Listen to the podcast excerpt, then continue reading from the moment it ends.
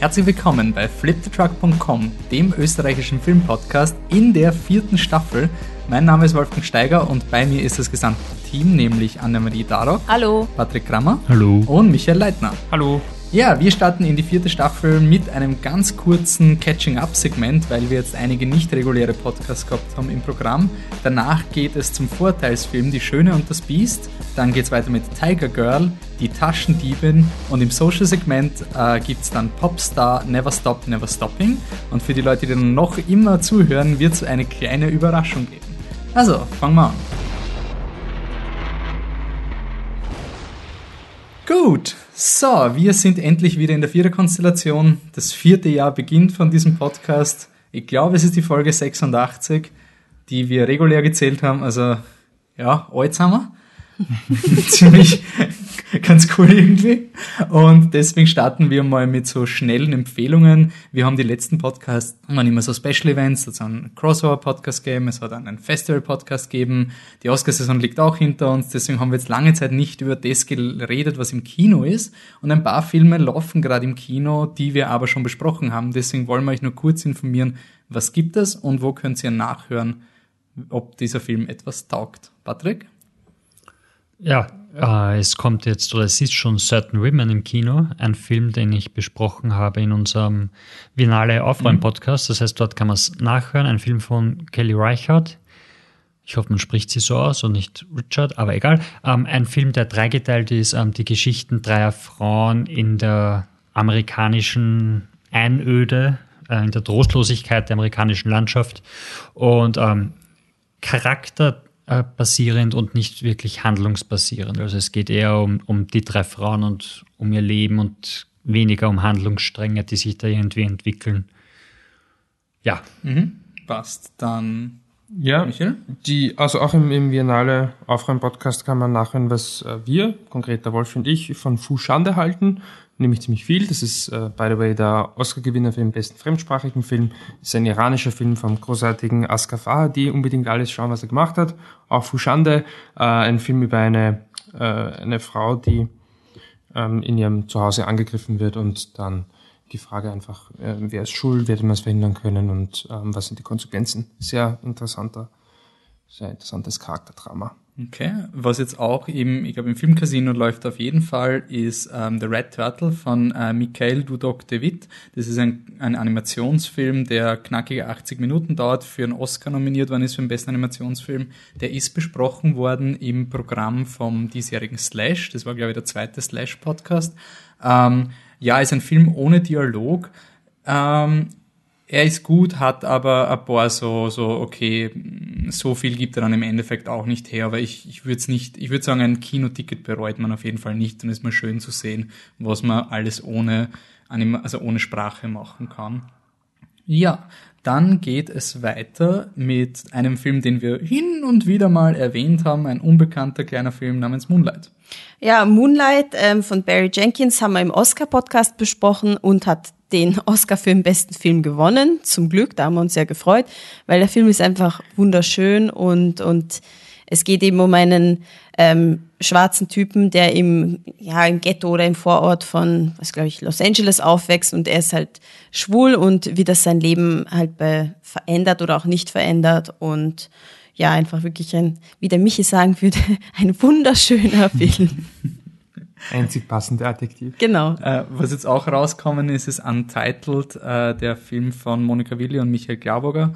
Äh, ein Film über nichts. Ihr könnt es nachhören in unseren diagonale Podcasts, ob er sich rentiert hat. Auf jeden Fall pro, äh, komplizierte Produktionsgeschichte, weil der Michael Glauberger während der Dreharbeiten verstorben ist.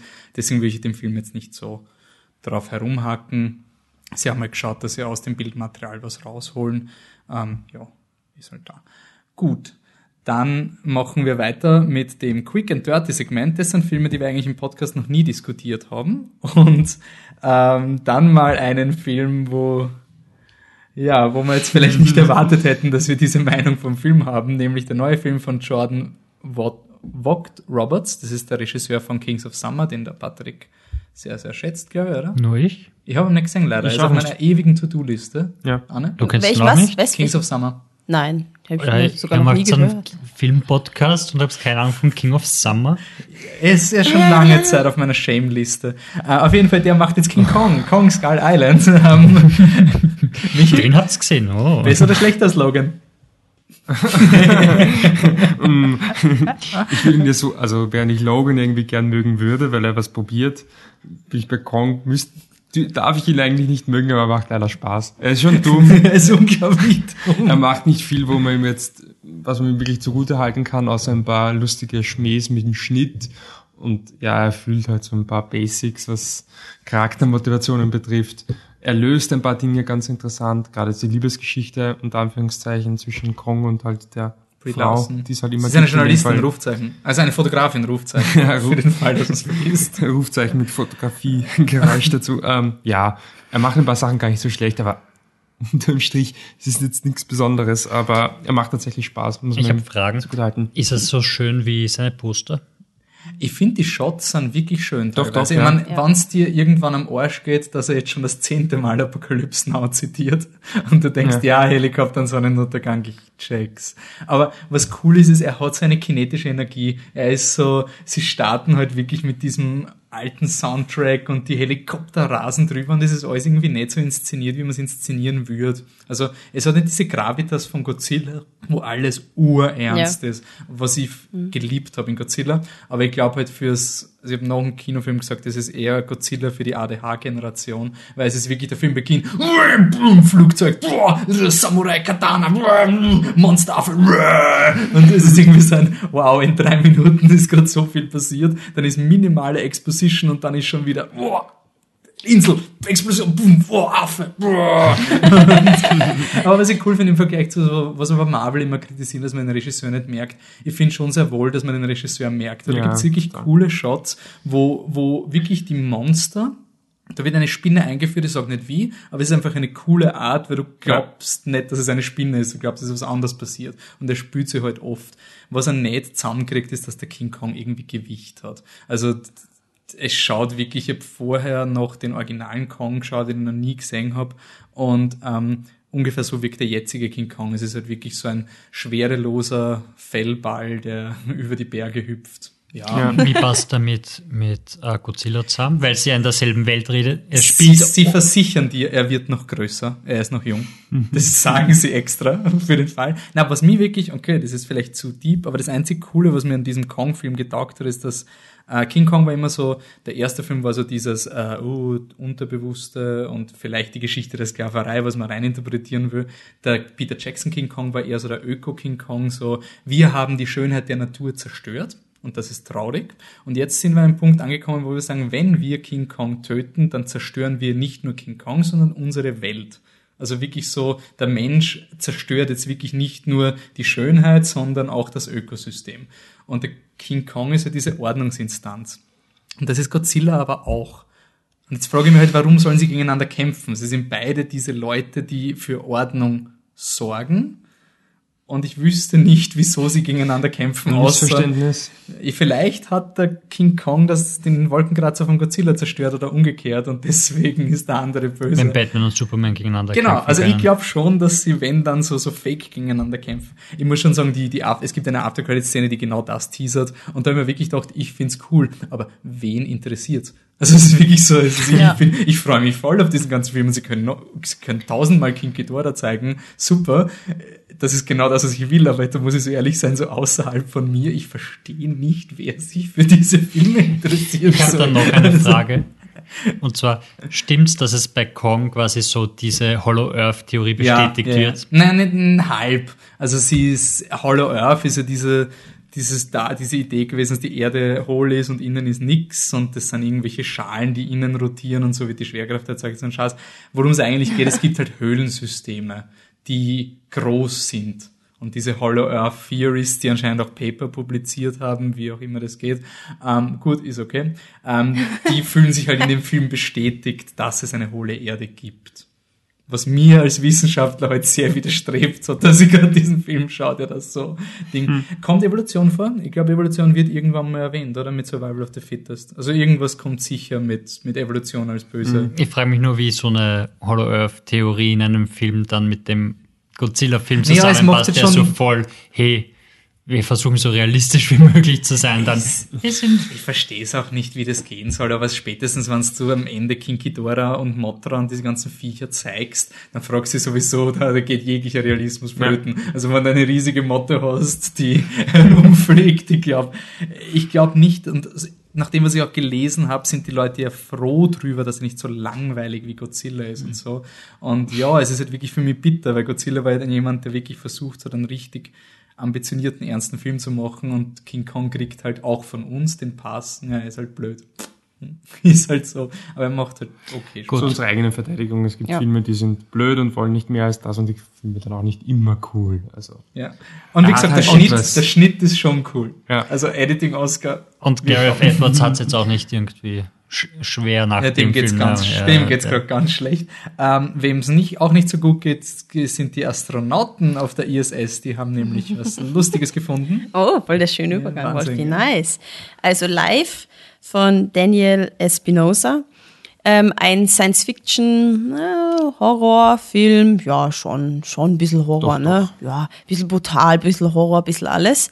Ähm, ja, es geht um die, wie heißt die ISS? Ja. Äh, Raumstation, die vom, die erwarten eigentlich eine Probe vom Mars, um zu sehen, ähm, ist dort Leben oder gibt es dort Leben oder ist dort Leben möglich? Und dann kommt halt diese Probe an bei der Raumstation und da sind halt, glaube ich, sechs oder wie viel Wissenschaftler aus aller Welt versammelt, jeder mit seiner Spezial, äh, mit seinem Spezialwissen und halt der Biologe, ähm, der eben dafür zuständig ist, dieses Teilchen sozusagen zu untersuchen. Und er untersucht das Teilchen und gibt ihm so ein bisschen Glucose und plötzlich wacht dieses Teilchen auf und dann sind sie alle voll happy, weil das ist ja das Leben auf dem Mars und das ist der Kelvin. Deswegen heißt das so.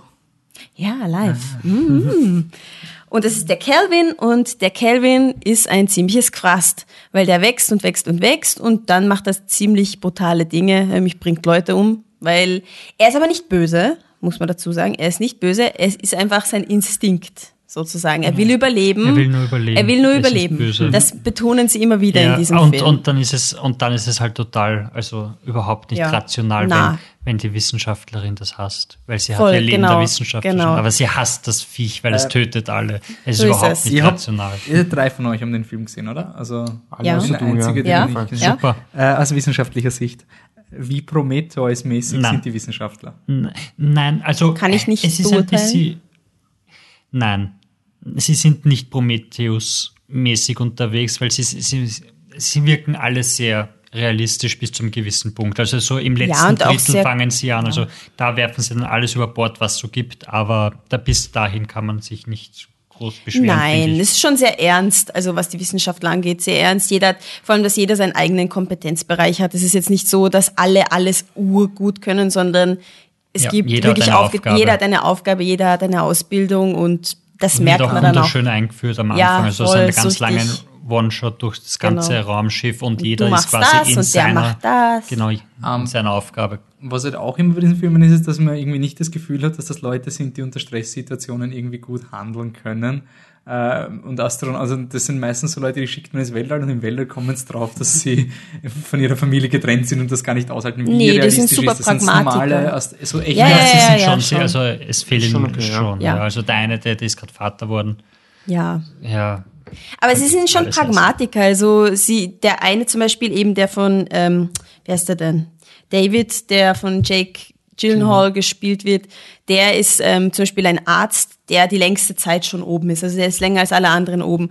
Und die sind da wirklich geprobt darin und die halten sich halt auch, also ein wichtiger Teil des Films ist dieses, wir haben uns nicht ans Protokoll gehalten oder unser, unsere Firewall, unser Schutz hat halt nicht gehalten und das haben wir eigentlich eingeplant gehabt und so, aber ja, na klar flippen sie aus, weil der Calvin ausbricht und sie halt alle umbringen will, aber es ist ein realistisches Ausflippen und sie versuchen halt die ganze Zeit an einer Lösung zu arbeiten. Und die Lösung wäre halt dann, dass man es eben nicht auf die Erde lässt und sie versuchen das irgendwie zu managen und es kommen halt Sachen dazwischen, aber es ist jetzt nicht, dass sie alle in Panik sind und dann auseinander äh, fliegen oder halt da um und um ähm, schweben durch das Raumschiff und nicht wissen, was sie tun, sondern Ja, es bis ist schon sehr Akt dann genau eigentlich. und Also dann da ist es halt schon extrem ist es, verzweifelt ja. und da versteht man es auch, dass es Er auseinanderfällt. er ist wirklich unterhaltsam und er ist wirklich, er ist auch gruselig. Also das Viech ist so grindig. Ja, das ist so ein voll. ekelhafter Blob, so ein Tentakel. Das einfach so Tentakel. Das, das immer grindiger und ekelhafter wird. Also das, du hast wirklich Ja. Horror- und Schockelemente, die gut Ja, vor allem die funktionieren. erste Szene auch mit dem Calvin, wo er halt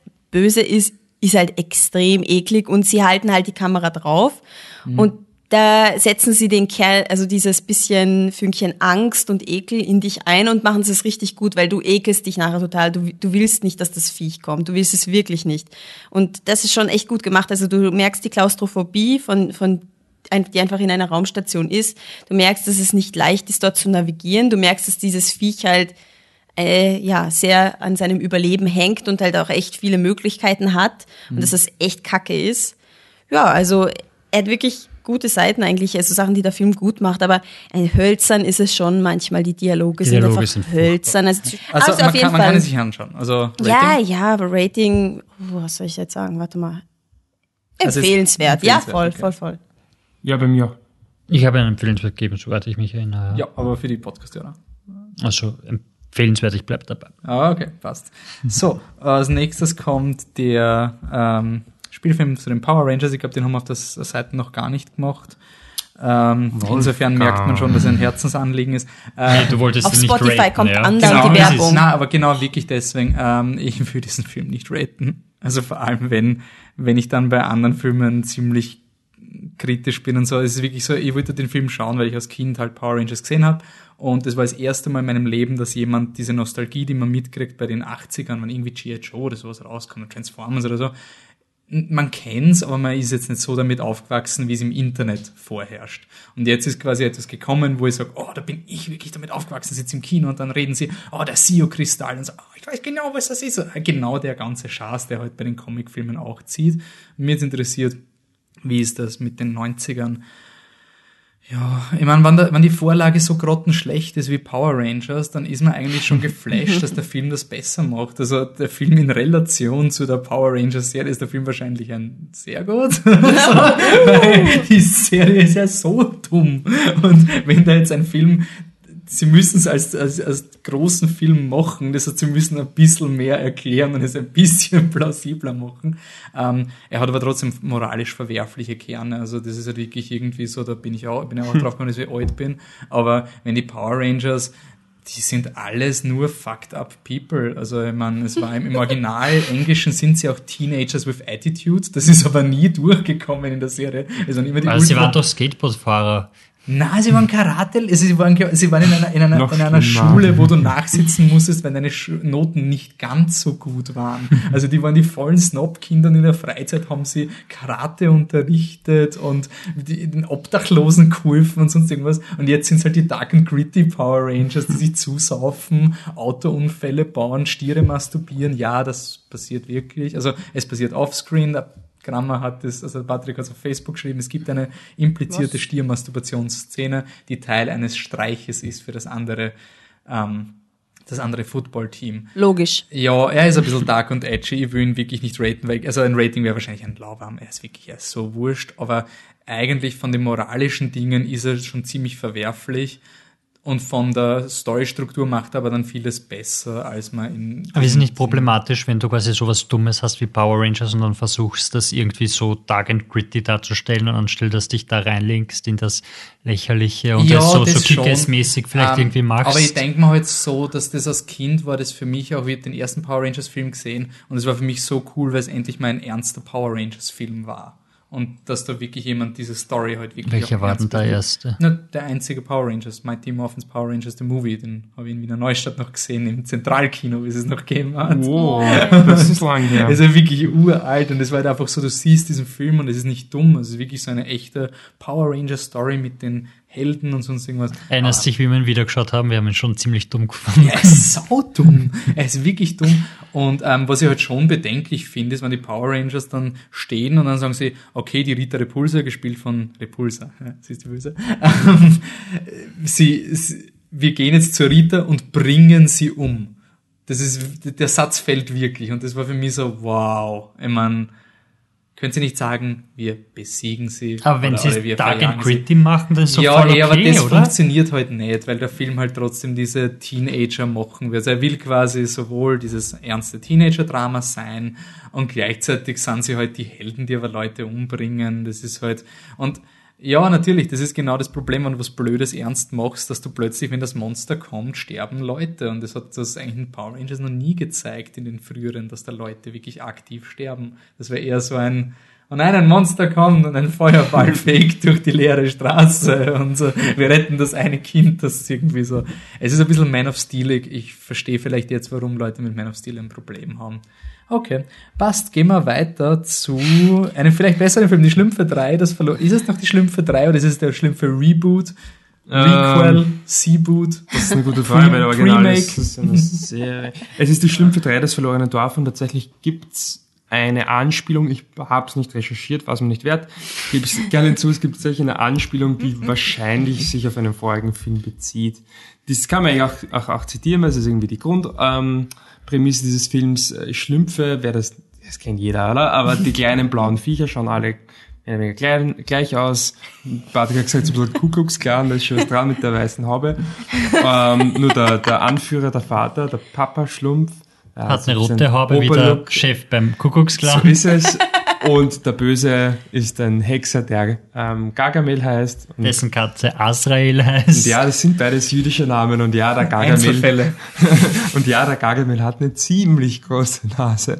Ähm, aber gut, sei mal dahingestellt.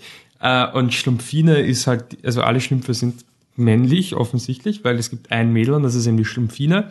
Und anscheinend ist die Vorgeschichte, ich nehme an, aus einem anderen, aus einem der ersten beiden Schlümpfe-Filme, dass Schlumpfine eigentlich ein Lehmklumpen ist, den der Gargamel quasi gebaut hat und quasi nur so halt irgendwie halt äh, so einen Pseudo-Schlumpf erhext hat, der dann quasi ins Schlümpfedorf eindringen soll und dann also halt von innen zerstören Sie ist soll. ein Dark Agent eigentlich. Aber Ja, ja. Sie schaut ja da gar nicht so aus wie heute, sondern da ist sie halt, ist so ein bisschen so ein Punk-Look, schaut ein bisschen abgefuckt aus, aber der Papa Schlumpf kann ja auch ganz toll zaubern und der hat ihr eine schöne junge Frau gezaubert. Und das Schönes blaues Viech, wie ein du es schönes vorher gesagt blaues Viech und jetzt ist sie ein echter Schlumpf. Oder auch nicht. Und jetzt, seid ihr schon mal drauf gekommen, es gibt einen Schlaubi-Schlumpf. Nicht Schlaumi, ich weiß. Schlaubi-Schlumpf, was ist der? Der ist schlau. Der Klamsi-Schlumpf, haben es nie auf Deutsch übersetzt, der ist halt Batschat. Es gibt, den, glaube ich, haben sie erfunden, Neugierig-Schlumpf. Wirklich. Haben sie- Jesus, warum haben sie den nicht irgendwie auf Englisch, weiß ich nicht, cooler benennen Neu können? oder neugierig Schlumpf, wurscht, das wird nicht besser. Ähm, es gibt den Schlumpf, der offensichtlich stark ist und so weiter und so fort. Aber Schlumpfine? Was ist eine Ine? Und ich glaube, jetzt kannst du ungefähr, ungefähr zusammenrennen, was die, was die Message dieses Films ist.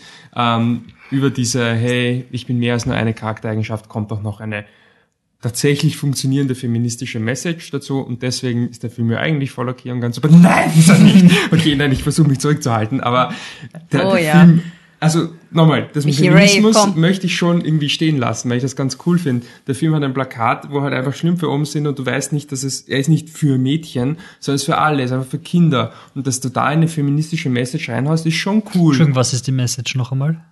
Die feministische? Die feministische, naja, was heißt feministische Message? Es ist halt einfach, jetzt musst du dich ins Spoilergebiet gehen, aber Ist wurscht, es ist schlimm, vergehen Jetzt komm, geh rein, hau sie rein. finden ein Dorf ähm, voll mit Mädels, Gut, das ist Mädels, okay. Schlümpfe und die sind im Endeffekt ganz genau dasselbe. Und das ist dann halt auch so, die Schlumpfin ist dann halt die eine Frau, die dann halt quasi alles rettet und so. Aber es ist wirklich, du hast ja quasi dieses Spiegelbild und es sind nicht Mädchenschlümpfe. Es Das heißt, es gibt dann die Schlaubi-Schlumpfine. Jein, so, also sie kommen relativ spät im Film, deswegen wird es nicht so genau sich angeschaut. Das sind auch einfach alles weibliche Schlümpfe, die aber auch halt einfach, weil es halt der Gag ist, auf eine Charaktereigenschaft reduziert ist und die ist nicht immer schön oder lieb oder. Und was ist dann die Charaktereigenschaft von der Schlumpfine? Das hast du nicht verstanden? Na, du bist nicht nur ein Charakter, du siehst alles, sie ist mehr als das. Sie Okay. ist Ist nicht eh ganz klassisch, oder? Das ist halt, ganz das ist eh, klassisch. du musst dich nicht in eines, weil am Anfang versucht sie, bin ich der schlaue Schlumpf? Na, so schlau bin ich auch nicht. Bin ich der starke Schlumpf? Nein. Bin ich der Schlumpf, der immer krantig ist? Nein. Sie ist halt von allem ein bisschen was, weil sie halt mehr ist als das. Was ja eigentlich ganz nett ist, weil was ist sie denn im Original? Was ist ihre besondere Eigenschaft? Das naja, dass sie eine Frau, Frau. ist. Und das ist halt schon eine ziemlich unfeministische Aussage. Von daher ist schon ein ganz cooles Update. Aber ich will nicht drüber reden, was der Film gut macht. ich weiß nicht, ob er das gut macht. Ich bin da noch. Doch, ich bin absolut, ich bin absolut der ja. Meinung, dass er es gut macht. Aber gut, kann man vielleicht ein anderes Mal darüber diskutieren. Aber da müssen wir es dann anschauen und das kann ich wirklich nicht empfehlen. Warum nicht? Der Film also die Drehbuchautoren, die dahinter stehen, ganz offensichtlich ein extremes Aggressionsproblem haben. Also sie sollten wirklich, glaube ich, in Therapie gehen, einmal über alles reden, was so zu Hause passiert, vielleicht in ihrer Kindheit, was in der Familie schief läuft, weil die haben Aggressionen, das kannst du dir nicht vorstellen. Den ganzen Film geht es immer boom, zack, clash. Boah, ich bin jetzt der eine Schlumpf und ich hau den Gargamel voll in den rein und dann fliegt er aber runter und boah, es tut ihm voll weh und er stirbt fast. Und ich bin der Gargamel. Ich sitze auf meinem Vogel, den ich als Floß verwende. Boah, der ist nicht schnell genug, da schlage ich ihn halt und halte ihm den Stapel zu, weil dann, dann will er schneller. Oder Gargamel braut einen Zaubertrank und sagt, du jetzt durch diese Rattenwarze und was ist, lauter Grindig sagen ja schon, warum muss das so grindig sein, gescheißen. Und dann kommt er daher mit, und ein Stück Käse, das seit zwei Wochen in meiner Poritze dahinschimmelt. Ich so, hä? Wie krampfhaft kann man versuchen, lustig zu sein mit so viel Aggression? Es wird dauernd geschlagen. Die Schlümpfe sind untereinander nicht einmal nett zueinander. Schlaumi geht Schlaubi ist ja immer, weiß nicht, wie sehr Schlümpfe geschaut hat, er ist nicht so beliebt, weil er ist halt klug und Streber mögen wir anscheinend nicht. Er, und dann gibt es eine Szene, sie betreten eine, eine Höhle zum ersten Mal, die haben es halt erkundet und dann sagt er, ein kleiner Schritt für mich, aber ein großer Schritt für die Schlumpfheit. Findet ihr das jetzt schlimm? Ist urschlimm. Es ist sogar so schlimm, dass deswegen der starke Schlumpf, der die Lianen ähm, des Höhleneingangs auf die Seite gehalten hat, die Lianen loslässt, damit sie ihm ins Gesicht fliegen. Und der Schlaube findet das dann auch okay. Also er checkt dann auch, ja, war schon nervig. Wie kann er nur, wie kann er nur eine Charaktereigenschaft haben? Stockholm-Syndrom, armer Bur. es ist wirklich, es ist einfach nur furchtbar und wenn ich eh schon spoilern darf, die allerschlimmste Szene für mich persönlich war, ich habe schon also kurz angeteasert, es gibt eine Floßszene, ist eh egal, Schlümpfe fliehen, klappt alles, Schlümpfe sind dann irgendwie glücklich in dem Floß, gehen dahin und der Gargamel droht zu ersaufen, Schlümpfe sind kurz so, na komm, lass uns einfach weitergehen, na können wir ja nicht machen, drehen um, helfen ihm raus, was macht der Gargamel? Der Gargamel fängt sie dann, weil wenn du was Gutes machst im Leben, dann wirst du dafür bestraft. Gescheißen, wirklich. Ich darf nicht zu so viel über den Film reden. Nein, nein, also empfehlenswert lauwarm. Ich weiß echt nicht warum, weil er doch, weil er ein paar Sachen ganz gut hinkriegt. Und googelt einmal, ähm, Stumpf, oder Stumpfine ist das Extrembeispiel, aber googelt einmal, wie die Smurfs, also in Stumpfe 2 ausgeschaut haben und wie sie jetzt in Stumpfe 3 ausschauen. Insbesondere die Stumpfine. Sie haben wirklich, also die Schlümpfe in den ersten zwei animierten Schlümpfe-Filmen waren wirklich schlimm. Die haben wirklich versucht, irgendwie so wie schöne Menschen auszuschauen. Gerade Schlumpfine war borderline sexy, unter Anführungszeichen. Und das haben sie jetzt wirklich wieder mehr in ein kindliches Schema getan, was, ja, toll, ist trotzdem scheiße. Aber, ja, schaut sie nicht. Ich habe, gesagt, ähm, das möchte ich vielleicht noch kurz erwähnen, äh, wenn man ihn als Erwachsener schaut, wenn man das lustig findet, ja, okay, verstehe ich zwar nicht, aber macht's ruhig. Aber bevor ich ihn mit Kindern schaue, würde ich wirklich nachdenken darüber, weil ich finde nicht, dass der Film, ich finde, der Film vermittelt Botschaften, die, so, die, die Kinder nicht erreichen sollten. Okay. Ein Film, der niemanden erreicht hat, ist Ghost in the Shell von Rupert Sanders. Wolf, für heute geht's ab. Ja. Wahnsinn. Ähm, also es ist Rupert Sanders, aber eigentlich ist es ein neuer Film mit Scarlett Johansson. Äh, ferne Zukunft, nicht weiter definierte Stadt. Ähm, die Scarlett Johansson spielt eine Polizistin, eine, ein Mitglied der, einer Antiterroreinheit und warum sie so speziell ist, ist, sie ist die erste Person, deren Gehirn in einen komplett künstlichen Körper transferiert wurde. Also sie, die Seele, der Ghost, ist jetzt in einer neuen Hülle, einer Shell und der Film heißt Ghost in the Shell. Und äh, ja, das ist so, die Scarlett Johansson macht ihre Aufgabe, ihr wird gesagt, sie ist ein Flüchtlingskind und ihre Eltern wurden von Terroristen ermordet im nächsten Satz wird gesagt, man kann, also in einem der nächsten Sätze wird gesagt, man kann Erinnerungen implantieren. Dreimal darf man raten, in welche Richtung dieser Film dann gehen wird. Und dann gibt es einen bösen Hacker, der ganz, ganz böse ist. Oder ist er vielleicht doch nicht böse? Und ist die gute Regierung vielleicht doch nicht so gut? Und ist das alles vielleicht ganz anders? Oh ja. Die Regierung ist gut, aber die böse Firma ist böse. Stimmt, die böse Firma ist böse. Ja, der, der Patrick und ich sind rausgegangen, also dieses, wir haben diesen Film schon mal gesehen. Und das Überall. liegt nicht daran, dass es ein Remake von einem Anime ist ich habe wirklich dieses Gefühl gehabt, diesen Film eins zu eins schon so gesehen zu haben. Es ist, also, wenn die, du hast wirklich diese Handlung, das ist kein Spoiler, weil es ist auf dem Plakat drauf und es ist in der Werbung, wenn du auf Standard bist und der Banner kommt rein, ist es da drauf mit, sie wird belogen, bla bla bla, so ein Shit. Mhm. Es ist wirklich, sie hat eine Aufgabe, jagt einen Bösen und wie sie den Bösen dann quasi erwischt, kommt sie drauf, dass er nicht böse ist, sondern ihre Arbeitgeber sind böse. Ja. Das, das sagen sie dir im Trailer. Da jagt sie eine Stunde lang. Dann sagt, ja jagt sie eine Stunde lang diesen Typen.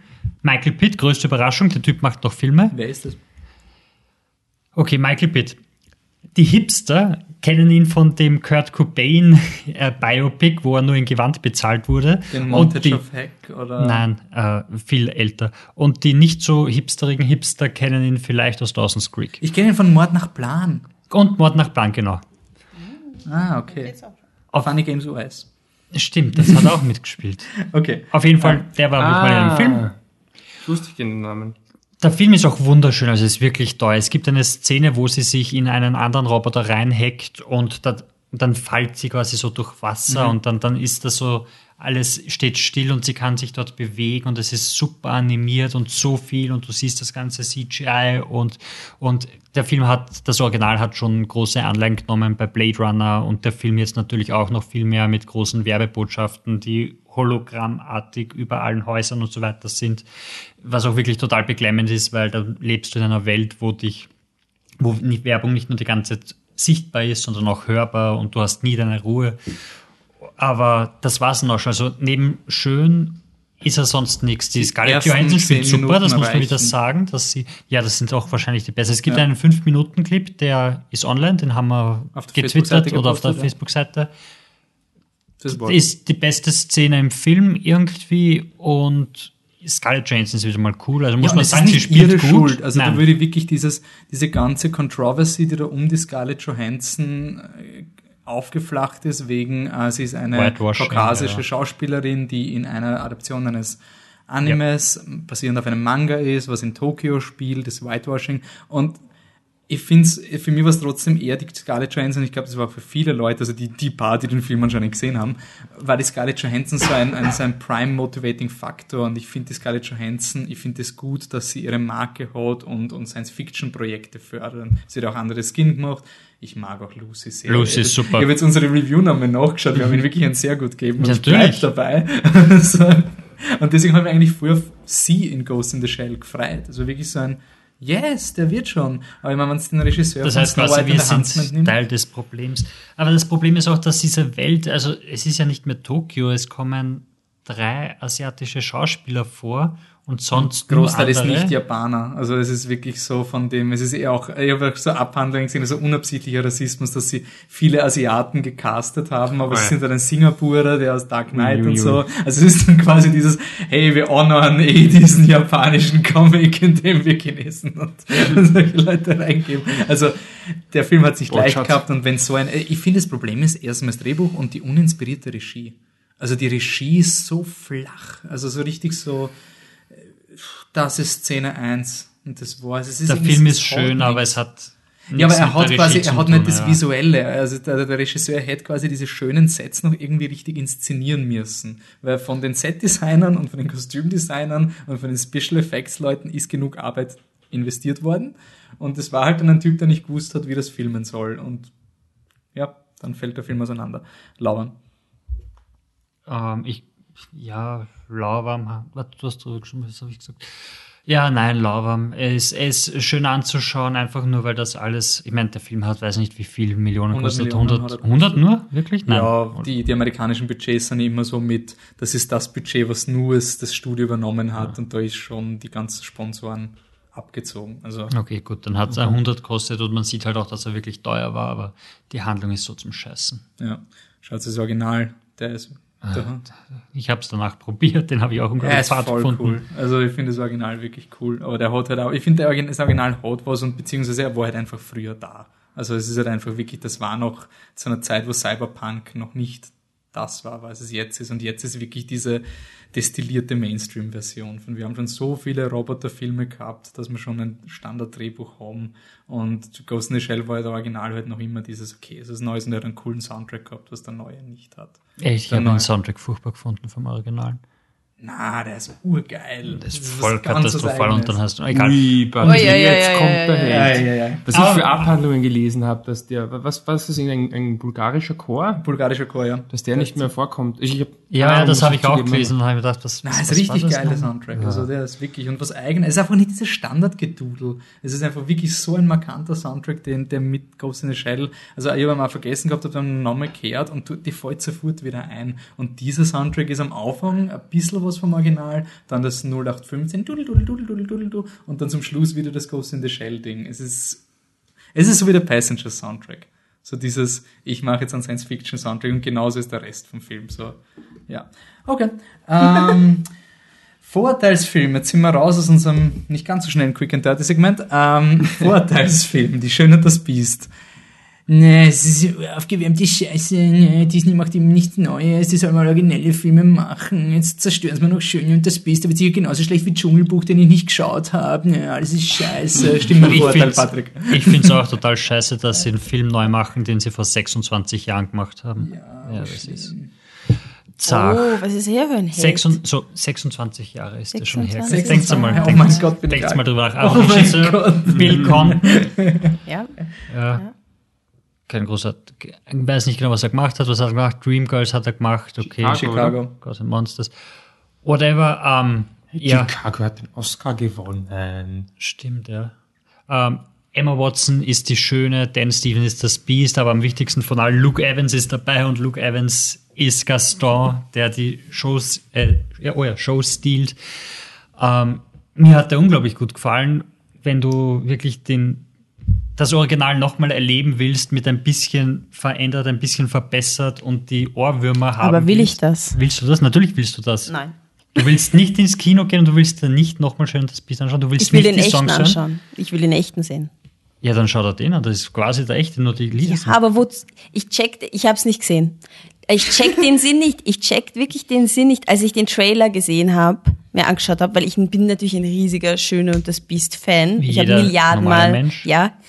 Und da habe ich mir den Trailer angeschaut und habe einfach im Kopf die Szenen sind gekommen in gezeichneter Version. Einfach die Szenen aus dem Trailer waren, sind eins zu eins einfach vom ganzen den Bewegungsablauf und wie sie schaut Sie und wo sie übernehmen ihren Kopf sogar geht. teilweise eins ein zu eins mit der Inszenierung. Wozu? Wozu? Warum? Weil, man, weil sie doch neue tut's einfach, Sachen no, machen. tut's einfach den alten Film noch mal ins Kino bringen. Wenn sie den Bitte. alten Film nochmal ins Kino bringen, dann ist wieder dieser furchtbare Song dabei. Nein, nein, den haben sie rausgelöscht.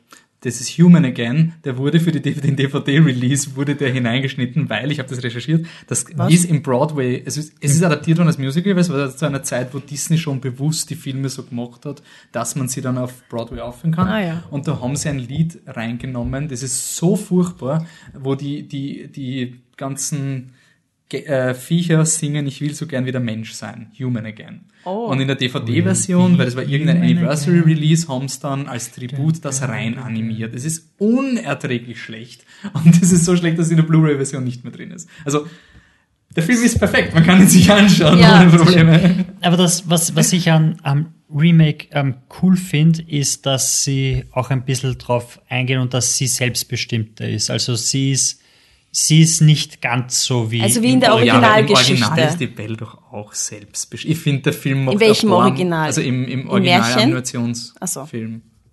Also ich finde, der uns erst mit Film... einem Märchen? Ja, das Was, Märchen. das basiert nicht auf einem Disney-Film? Das Märchen ist vielleicht eine Reaktion von einem Disney-Film, okay. Ich finde schon super. Der Film fängt an und redet über die bösen Franzosen. Da hat er mich schon gehabt. und dann siehst du, da, dann siehst du die Typen mit. Und ich finde auch, also du kriegst natürlich diese Knuffigkeit von der Animation nicht hin. Das ist ganz klar bei, bei diesem Remake. Es ist nicht alles nicht so süß und knuffig wie im Original, aber dafür können sie es cooler machen. Zum Beispiel dieser, dieser Putzwedel da, die Freundin von der Ja. Lampe von Lumière, die sich dann immer abfackelt unabsichtlich, wenn sie mal dumm machen. Ähm, die ist jetzt zum Beispiel so als Schwan designt, weil sie war eine, die gerade den Schwanentanz aufgeführt hat, wie sie verhext werden. Und du hast dann schon coole Geschichten, die ein bisschen abstrakter sind, wenn auch nicht so knuffig wie das Original. Aber die Emma Watson kriegt schon ein bisschen mehr zum tun als, als die originale Belle. Muss man schon sagen. Also, mm, also sie, sie hilft dem Vater, das Schloss zu öffnen. Aber was, was mir ein bisschen geärgert hat, sie haben ein paar so Szenen reingeschrieben, die dieser Pseudo-Agenda sind. Also wie das Biest zum Beispiel anklopft an der Tür und sagt, hey, komm jetzt mit zum Essen, weil du bist meine Gefangene. Bastelt die Emma Watson eine, eine so aus den Bettlaken quasi ein, ein Band, damit sie flüchten kann vom Turm. Und das ist voll heute, halt, äh, Schauzeig, sie ist quasi nicht hilflos. Ähm, sie ist nicht hilflos. Sie ist nicht hilflos, weil sie könnte quasi flüchten. Nein, nein sie, sie ist an sich nicht hilflos. Sie ist auch im, ja, ja, im Original aber die Szene ist hilflos. Und was mir jetzt irgendwie aber für mich kriegt, zerstört, ist die Dramatik mehr. von dieser Gefangenensituation. Die ist Belle ist gefangen. gefangen. und sie kommt nicht raus und sie ich, muss mit diesem Biest essen. Das ist ein Missverständnis. Und sie ist nicht, ich finde, für mich ist sie nicht gefangen. Sie ist aus moralischem Dings ist sie dabei. Ja, aber sie ist in der Herrschaft des Biests. Also da sie gibt sie, sie ist eingesperrt und sie ist im höchsten Turm, sie kann nicht einfach weggehen. Und er lässt sie nicht, er gibt ihr kein Essen, außer sie isst mit ihm. So. Also das ist schon. Aber was halt, was ich cool finde, ist halt, dass das einfach so eine verzweifelte Situation ist im Original und da geben sie halt diese Agenda, damit sie zeigen, sie ist nicht hilflos und das zerstört für mich halt die Dramatik von der Situation, weil sie könnte eh flüchten und sie ist quasi so ein, okay, dann ja, aber wir wissen nicht, ob sie flüchten könnte. Also du hast, sie wirft das Ding raus und es funktioniert ja. nicht, aber sie ist im höchsten Turm, du siehst, 50 Meter über dem Boden endet ihr Laken, also ob sie es rausschafft, ist das eine. Und zum anderen, sie ist, sie wird auch promoted irgendwie. Sie ist so mehr die, die Wissenschaftlerin am Anfang, die, sie weiß ganz genau, was der Vater braucht. Er baut es zusammen, aber es sind quasi ihre Ideen. Also sie ist da nicht nur, sie überlistet auch quasi den eigenen Vater, um ihn zu retten und, und lasst das nicht das Biest machen. Und sie hat auch darüber hinausgehend eine ganz neue Agenda, die, die nie vorkommen ist bis jetzt mit der Mutter, die dann ja, auch dem Charakter Tiefe diese gibt. Geschichte. Sorry. Also, was mich gestört hat in dem Film ist, sie schreiben Dinge rein, die du vielleicht, also, der Film ist jetzt 26 Jahre alt und du hast das Internet gehabt, was den Film zerlegt hat. Und jetzt fixt der Film Plotholes, die nie, also, das sind Storylines, die haben, die zerstören quasi den Fluss der Geschichte. Also zum Beispiel, dass du etablierst, ah, warum wurden eigentlich alle Mitarbeiter vom Beast verflucht? Es ist ein fucking Fluch. Who gives a fuck? Es ist wirklich so, es ist ein Plothole, wo du draufkommst, wenn du halt wirklich 20 Jahre diesen Film schaust und irgendwann drüber nachdenkst so, hey, warte mal kurz. Irgendwie ist das komisch. Und dann, dann geben sie da quasi eine Substory. Und dann ist so, hey, wieso hat die Bella eigentlich nie eine Mutter gehabt? Na gut, dann gibt's eine Substory mit der Bess und dann führen, führen wir einen Teleporter ein. Und es hat nichts mit der Geschichte zu tun, die Mutter. Die Geschichte mit der Mutter, das Einzige, was mir wirklich gefallen hat, was der Film verbessert hat, war, dass das Beast aktiv Bücher liest. Das ist wirklich eine Bonding-Szene mit dem Beast über ein intellektuelles Thema. Also das war im Original irgendwie nie da. Es war so, ja, das sind meine Bücher, ich kann nicht lesen. Irgendwie so, irgendwie so dieses Beast hat eine riesige Bibliothek. Ich, ich, ich finde es auch so schön, wie sie wie sie am Anfang quasi in, in ihre Bibliothek geht und das ist halt in ja, der Kirche, genau. da stehen vier ja, Bücher. Vier und dann ist dieser Flash mit, wow, oh mein Gott. Ja, aber ich finde schon, weil, weil ihr Charakter einfach tiefer wird dadurch und auch das mit die Aussage, die dann äh, die, äh, die Betroffenen im, im, im Schloss treffen mit, er war die ganze Zeit ein furchtbares Arschloch, aber wir haben ihn auch nie davon abgehalten, obwohl wir ihn quasi aufgezogen haben. Die ist schon okay, die kannst schon bringen und es ist, ja, kein, aber es, es, es ist es halt anders, aber muss ich also, drüber. Mir geht es darum, dass du eine, das, die Schöne des Bissen eine extrem gute, fokussierte Geschichte. Und, ist halt ein Märchen. Es hat einen Sinn. Ja, yeah, aber quasi zum, also was auch gibt, ich habe jetzt also gelesen, dass die, die Belle ist der erste Millennial, weil sie quasi durch die, durch das Dorf geht und sich über alle aufregt, dass sie so dumm sind. Alle sind so dumm, oh, der Bäcker, der liest keine Bücher, oh, ich bin so intelligent. Und dass man quasi, wenn man den Film so interpretieren will, dann ist die Belle auf eine Art arrogant. Aber es ist einfach daran gegangen, es war diese, diese Disney-Figur, die, das Wichtige ist, sie liest und sie ist anders.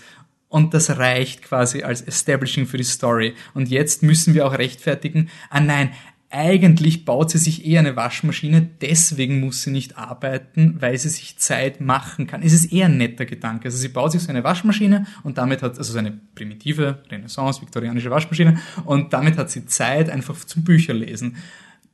Eh nett, aber es ist irgendwie so eine Rechtfertigung, die nicht notwendig ist. Aber es ist doch keine Rechtfertigung, es, es hilft doch einfach, ja, aber du, du, ich meine, mehr Geschichte einem Charakter geben, ihn abzurunden und zeigen, warum sie noch mehr Außenseiter ist, um zu, um irgendwas zu erklären. Wenn du das magst, das ist nichts Negatives. Aber es ist auch, es hilft der Story jetzt nicht so und es reicht. Aber es sie hilft hat, sie hat einen dreiminütigen Song, der ihren Charakter etabliert. Das wird ja wohl reichen. Na, aber was mir geht, wo der Film für mich nicht so toll ist wie das Original und warum ich halt wirklich so hadere mit dem Film ist, er ist genau das Gleiche, nur manchmal schlechter. Ich finde, der originale Schön und das Biest ist so unpackbar visuell. Also vom Storytelling her. Also ich, ich habe den Film 2011 irgendwann so geschaut, nachdem ich Bronson mit Tom Hardy geschaut habe. Und da war gerade Dark Knight Rises ist gerade so kommen mit Bane. Und dann habe ich schon das Biest geschaut und habe mir gedacht, boah, so muss Dark Knight Rises ausschauen. Gaston gegen das Biest, am Turm, Blitze, Regen, boah. Und so, so episch, so Oper. Und in dem Film ist halt so, der Gaston steht auf einer Brücke, die Kamera filmt den Gaston, filmt das Biest, der Gaston macht das. Es ist nie von der Kamera her was Visuelles, auch wie das Biest etabliert wird, wie so, so das böse Biest ist und den Vater ähm, irgendwie so entführt. Du hast irgendwie von den Winkeln her, es ist wirklich so, als hätten sie die Kamera aufgestellt, Reaction Shot, passt, Kamera umdrehen, Shot vom Biest. Und das hat mir gefällt. Ich finde, die Stories sind immer recht gut und die Songs Dabei sind haben cool. sie, sie haben doch so viele Shots übernommen. Shots übernommen, ja, noch- manchmal. Und das merkst du auch voll. Wenn der Shot, also zum Beispiel der Sound of Music Shot, wo die Belle rausgeht und so, Oh, oh, ich bin so oh viel Gott. besser als ihr. Und dass meine Freundin mit zu mir dran gesagt, I'm singing with the Sound of Music und so. Also diese Shots sind eh da. Und dazwischen halt nicht. Und ich finde, das merkst. Und dann auch so, wie sie den Konflikt mit Gaston lösen. Das meine ich ja mit Substories. Da gibt's diese ganze Geschichte mit dieser, ähm, man weiß nicht, wer sie ist, aber da gibt's diese Frau, die immer so mysteriös aufpoppt und könnte sein, dass sie die Hexe ist oder nicht. Und das sind also, das frisst euch so Zeit und lenkt ab, das ärgert mir ein bisschen. Also du merkst einfach, dass da jemand wirklich versucht, schön und das Biest zu bereichern, mit vielen neuen Storylines, auch der Le Fou zum Beispiel mit Gaston.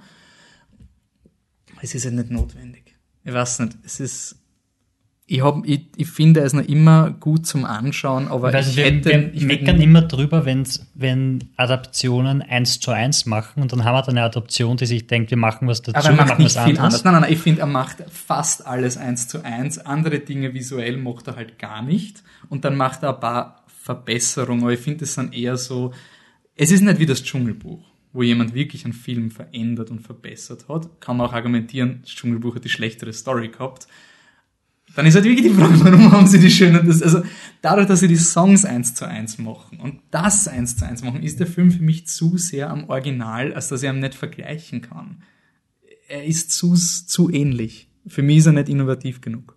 Ja, ich finde auch, das Original ist, man hat, glaube ich, besten Film gewonnen oder so. Nein, nein, es ist der einzige, nominiert. der einzige und Film, der jemals Aber nominiert war für Best Picture, wie es noch nicht die zehn Filme Regel gegeben hat. Also wahrscheinlich der- einzige Film Best Picture Animated, der jemals eine legitime Chance auf ein, Be- also eine wirklich verdiente Best Picture Nominierung, auch wenn Toy Story 3 super war, aber der hat es ja nur geschafft und ab, weil es zehn Slots gegeben hat. Also das Original ist ein Wahnsinn.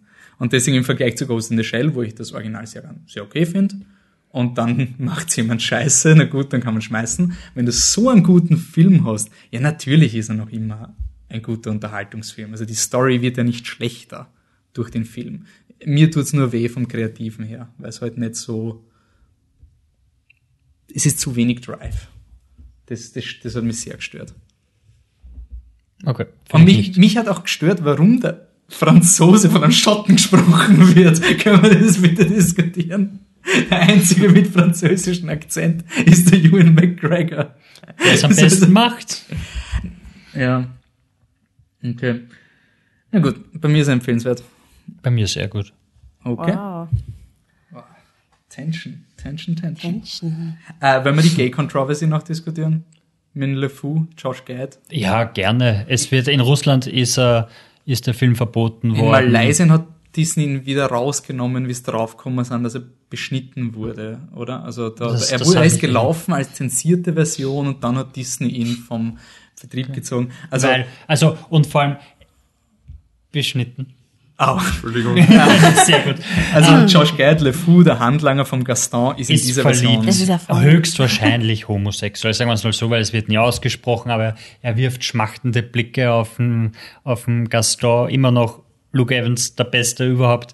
Und, Und er tanzt am Ende auch unglücklich mit einer Frau. Dann, Dann löst ein gibt- Mann genau. ihn ab und er ist glücklich. Also es ja, also es ist wirklich so, aber es wird immer noch nicht ausgesprochen und es ist voll nett, dass sie mal so anfangen, irgendwas reinzubringen. Es ist nicht mehr als das. Es ist ein, hey, schaut, er könnte vielleicht homosexuell sein. Ich find's ne? interessant. Ich finde es, ich find's, also ich, also ich habe das, glaube ich, eh schon, also dir habe ich es mal off Mic erzählt. Ich glaube, ich habe es in der Kritik geschrieben. Aber wenn sie es wirklich cool machen wollen, dann sollen es gefälligst das Biest zu einer Frau machen. Ich finde, das, das wäre wirklich so, wenn du diese Message wirklich, Das wirklich ist am Ende vom Film. ja, ist wenn das sie verwandeln wird in eine einfach- Frau und sie kommt drauf, upsala, ich habe mich in die inneren Werte verliebt. Es ist eigentlich wurscht. Aber klar, das, das haben wir vielleicht ich in finde 15 ich find's Jahren. wirklich interessant, So. diese Mainstream-Outing-Geschichten, die gerade passieren. Das war ja bei Star Trek Beyond auch so. Das ist im Endeffekt dann so subtil, dass eh niemand checkt. Vielleicht ist es auch die einzige Möglichkeit, wie man das reinbringt. Aber bei Star Trek war es ja auch so, Sulu ist homosexuell, hat eine Beziehung und ein adoptiertes Kind. Aber wenn du das Mann nicht weg. weißt, dann trifft er seine Tochter, die er vermisst hat. Ein Mann passt auf die Tochter auf, sie gehen gemeinsam weg und der Mann legt die Schuld über den Sulu. Also das ist, könnte auch der Onkel sein, der auf die Neffin aufgepasst hat. Und beim LeFou, er ist ja der Witzfigur, er ist jetzt ein, es ist jetzt nicht plotrelevant oder sonst Aber irgendwas. das ist zum Beispiel, weil Le Fou ist in der Version viel besser als in der Originalversion, weil das er Drive stimmt, ja. kriegt. Er, er ist besser, weil er quasi diese Stimme der Vernunft ist, die Er wird zur Stimme langsam der den, Vernunft, also ja. genau, er, er ist quasi dieser Mitläufer, der ähm, langsam checkt, dass der Gaston halt nicht so. Und es ist halt, ich weiß nicht, wie man es bewerten soll, aber es ist einerseits urschade, dass so, so was Kleines wie Le Fou, Le Fou tanzt am Schluss mit einem Mann und ist glücklich, einerseits in anderen Ländern Sorge ist, aber dann auch als dieser große Triumph gefeiert wird. Ja. Andererseits muss man froh sein, wenn sie zumindest anfangen, solche Dinge zu machen, weil sie sich dann davon weiterentwickeln können, hoffentlich jetzt als Disney, als Aber Familien. ich finde es das lustig, dass Disney das irgendwie schon an, wirklich aus, aus Push macht, weil Disney hat ja schon in, auch so in, eben in, in Kategorien, die eben niemanden interessieren, wie zum Beispiel Star Wars Literatur, da gibt's total viele äh, homosexuelle Figuren mittlerweile. Also die sprießen wirklich raus wie die Schwammerl. Und Disney hat anscheinend eine Policy bei neuen Drehbüchern, dass wenn es egal ist, was das Geschlecht ist von zwei Nebendarstellern, dann mach's bei Default weiblich. Also, dass sie wirklich so ein Diversifying irgendwie machen. Das finde ich irgendwie lustig, dass das anscheinend so eine Guerilla-Aktion ist, wo sie es langsam machen. Aber ja. Ähm, gut. Dann, ähm, ich will nur ganz kurz ansprechen, Schön und das Biest ist derzeit ungefähr so wie Dark Knight von den Ticketsverkäufen. Das freut mich eigentlich sehr. In Wir haben- Amerika. in Amerika, genau. Und er wird locker die Milliarde knacken. Und da muss man hinzusagen, dieser Film ist ein März-Release. Im März gibt's keine Filme normalerweise. Also von, von Box-Office-mäßigen. Das waren immer Gift. Und Batman wie Superman war der letztes Jahr so der März-Rekord, weil Batman und Superman, dann kommt schön und das Biest und faked über diesen Rekord hinweg. Und ich finde es das cool, dass, dass da eine weibliche Zielgruppe aktiv mit Hype gecatert wird. Dass da so eine Gegen-Hype-Kultur entsteht. Einfach so ein, oh, schau mal, Frauen können noch mehr Geld in die Kinokassen bringen als die Avengers-Zielgruppe und so. Sollten wir die vielleicht nicht mit was anderem fördern als Fifty Shades of Grey, wenn das der einzige Hype-Film ist, den sie haben oder so. Das finde ich wirklich, yes, passt schon, geht schon. Und jetzt bin ich neugierig auf König der Löwen. Das ist ja der nächste, der, glaube ich, bevorsteht. Also, Der verrückteste von allen. das ist Also, wirklich, das ist- wenn das nicht der Regisseur von Dschungelbuch wäre, hätte den Film, glaube ich, schon abgeschrieben. Aber Ja. wenn es John Favreau macht, dann. Aber der ist, der muss eigentlich als, läuft der als animierter? Das ist, wird eine philosophische Diskussion sein. Wird eine philosophische Diskussion sein. Ähm, aber ich würde sagen, Kramer, jetzt halten wir mal die Fresse. ich muss jetzt mal sagen, was Sache ist. Äh, ja, was, was Sache ist, das erklären dir im neuen Film von Jakob Lass äh, zwei junge Mädels. Der Film heißt Tiger Girl und hat auf der äh, Berlinale schon ein bisschen für Euphorie gesorgt. Ich habe das allerdings nicht mitbekommen, muss ich zu meiner Schande gestehen. Ich habe mir gedacht, äh, war bei irgendeiner PV im, im Ich, ich möchte mich einbringen, ich war das, die dich aufmerksam gemacht hat auf das Äh, Plakat. Ja, das stimmt nur zu 50 Prozent, aber ist okay. Ähm, wenn ihr es genau wissen wollt, ähm, nach einer PV, einem PV-Besuch äh, war Annemarie noch ihr Geschäft erledigen, während ich im Danke, Vor- wie sein Hund. Ja, ich, ich danke dir. Du hättest sagen können, sie war gerade Ich war am da. Klo. Im Klo darf man sagen, mich Klo Keeping ist kein. Ja, wirklich, Bruder. Also, alle waren im Klo und ich, ich bin also, Wundervoll. hab auf sie gewartet und habe ein Plakat gesehen, macht, das schaut cool aus, kommt die andere raus und sagt, hey, das schaut cool aus. das habe ich jetzt- dir schon vorher auch schon mal gesagt. Das Also, ja nicht. ist ja scheißegal. Ich habe mir, oh, scheißegal. Ähm, Leute. mach mal einen Cut oder so. Nein. Ähm, also, ich habe Du machst keinen Scheiß-Cut, okay? Ist okay, Alter. Ähm, ich habe mir Tiger Girl eigentlich nur angeschaut, weil ich das Plakat interessant fand. Und während ich den Film geschaut habe, bin ich irgendwann drauf, drauf gekommen, ich glaube, der könnte vom selben Regisseur wie Love Stakes sein. Ein kleiner deutscher Film, der ganz cool ist, dem man aber sehr anmerkt, dass der Regisseur gerne ohne Drehbuch arbeitet. Das macht er immer noch, der Herr Jakob Lasser, aber bei Tiger Girl merkt man es weitaus weniger, oder ich, hätte ich eigentlich nicht kapiert.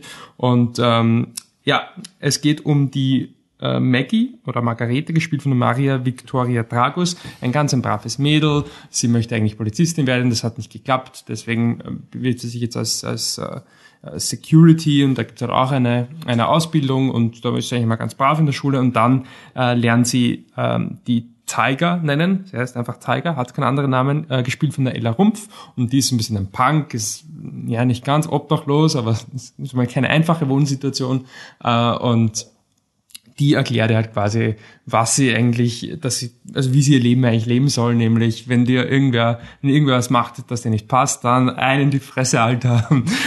dann wird einfach mal richtig schön verprügelt und das ist schon okay so und man, man steht quasi ein für sich und aus der Maggie wird dann relativ schnell die Vanilla der Killer und zu zweit ziehen sie dann um die Gassen und machen lauter Dinge, die moralisch überhaupt nicht okay sind, aber der Film tut so, als wäre es moralisch okay. Ähm, und äh, Dinge, die eigentlich wirklich, am- ja, es gibt schon eine Motivation, so ja, ja, mein Haberer hat halt, er braucht halt Geld, äh, um den Drogendealer zu bezahlen und das ist halt quasi, das ist ja nicht, also es ist nicht das Problem von der Tiger, sondern sie nimmt sich quasi dem Problem ihres Freundes an, der ein Geld braucht. Das heißt, sie ist ja vollkommen schuldlos und deswegen ist es moralisch auch vollkommen okay, dass man sich Security Quant anzieht, in die, in, in die Shopping Mall geht und einfach mal Leute unfassbar mobbt und Leute verprügelt oder auf ähm, Vernissagen geht und einfach mal so diese, es gibt eben, ähm, es, es gibt ein alternatives Plakat, wo das abgebildet ist, so eine ähm, ja, Gasmaske mit so Perlen, das ist wie gesagt ein Kunststück, einfach sich mal umschnallt und dann halt auch Leute verprügelt. das ist schon okay, das Das macht man so. Fight Club viel, also von dem. Mm, Naja, das ist wesentlich irrationaler. Also in Fight Club kannst du ja, nee, in Fight Club Ja, kannst du verstehe. sagen, okay, sie sehen halt wenigstens ein, dass, dass das halt einfach die Aggression ist und in Tiger Girls suchen sie sich halt irgendwelche dünnen, fadenscheinigen Ausreden und da machen sie halt. Ähm, das Ganze ist eigentlich nicht, also ich sag's schon mal, es ist kein Film, den man sich jetzt anschaut und dann denkt man sich, boah, was mir die alles sagen will, und dann gehe ich nach Hause und dann setze ich mich mal an den Schreibtisch, nehme mir ein Stück Papier und dann ordne ich meine Gedanken. Das ist ja nett. Der Film hat wahrscheinlich, wenn man ihn, in, in, zu nüchtern schaut, ähm, nicht alkoholisch, sondern einfach quasi von, von der Einstellung her, wahrscheinlich 100.000 Milliarden Schwächen, aber er lebt einfach so vom Moment, er ist einfach geil. Ich sag's einfach, er ist einfach geil, weil er einfach so lebendig ist und äh, wie diese Mädels halt einfach machen, was sie wollen, wie sie reden, diese unfassbar geniale Assi-Poesie, ihr könnt es ja schon im, im Trailer, sind ja schon so wunderbare Sprüche wie warum bist du immer höflich? Höflich ist auch, ist auch eine Form der Gewalt, eine Form der Gewalt gegen dich selbst. Solche unfassbar tiefsinnigen Sprüche sind in diesen Filmtrailern und noch viele weitere Momente und das Geile ist, weil er dich einfach so packt und weil dich so mitreißt, funktioniert das so gut, dass es, es gibt dann sogar einen Moment ähm, äh, gegen Ende, wo der Film emotional sein will und er verwendet halt wieder diese Sprache und es funktioniert so gut. Natürlich ist es, also am Anfang denkst du, okay, das sind die ärgsten Karikaturen, aber sie sind's nicht. Also insbesondere die Tiger ist halt am Anfang, denkst du so, ja, okay, ist halt der Assi-Punk und aber sie hat wirklich einen Charakter und sie hat halt, ja, gesagt, natürlich sind es irgendwo dünne Motivationen, aber sie hat ja, ihre eigene Moral. Sie hat ein, ein moralisches Verständnis und an das hält sie sich auch. Also es ist wirklich, wenn, wenn, wenn dann jemand was macht, was wirklich aus ihrer Sicht nicht okay ist, dann spricht sie das auch an. Also du kannst nicht einfach irgendwen schlagen. Ja, du musst schon einen Grund dafür haben. Und in ihrem, ihrem Weltbild und am Ende des Films auch in deinem eigenen macht es einfach Sinn, weil ich der Film einfach so reinzieht in diese Welt. Ähm, ich fand ihn irrsinnig geil, er hat mich urgepackt. Also während dem Schauen schon mir gedacht, so ein Scheiß, also irrsinnig geil. Ähm, aber im, im Laufe des Films kommt es eigentlich drauf, näher, also der Film lebt halt einfach nicht von, von äh, tiefsinnigen, in dem Sinne Dialogen oder, oder eben von äh, Charaktermotivation oder was auch immer, sondern er lebt halt wirklich von dieser Energie und die vermittelt er.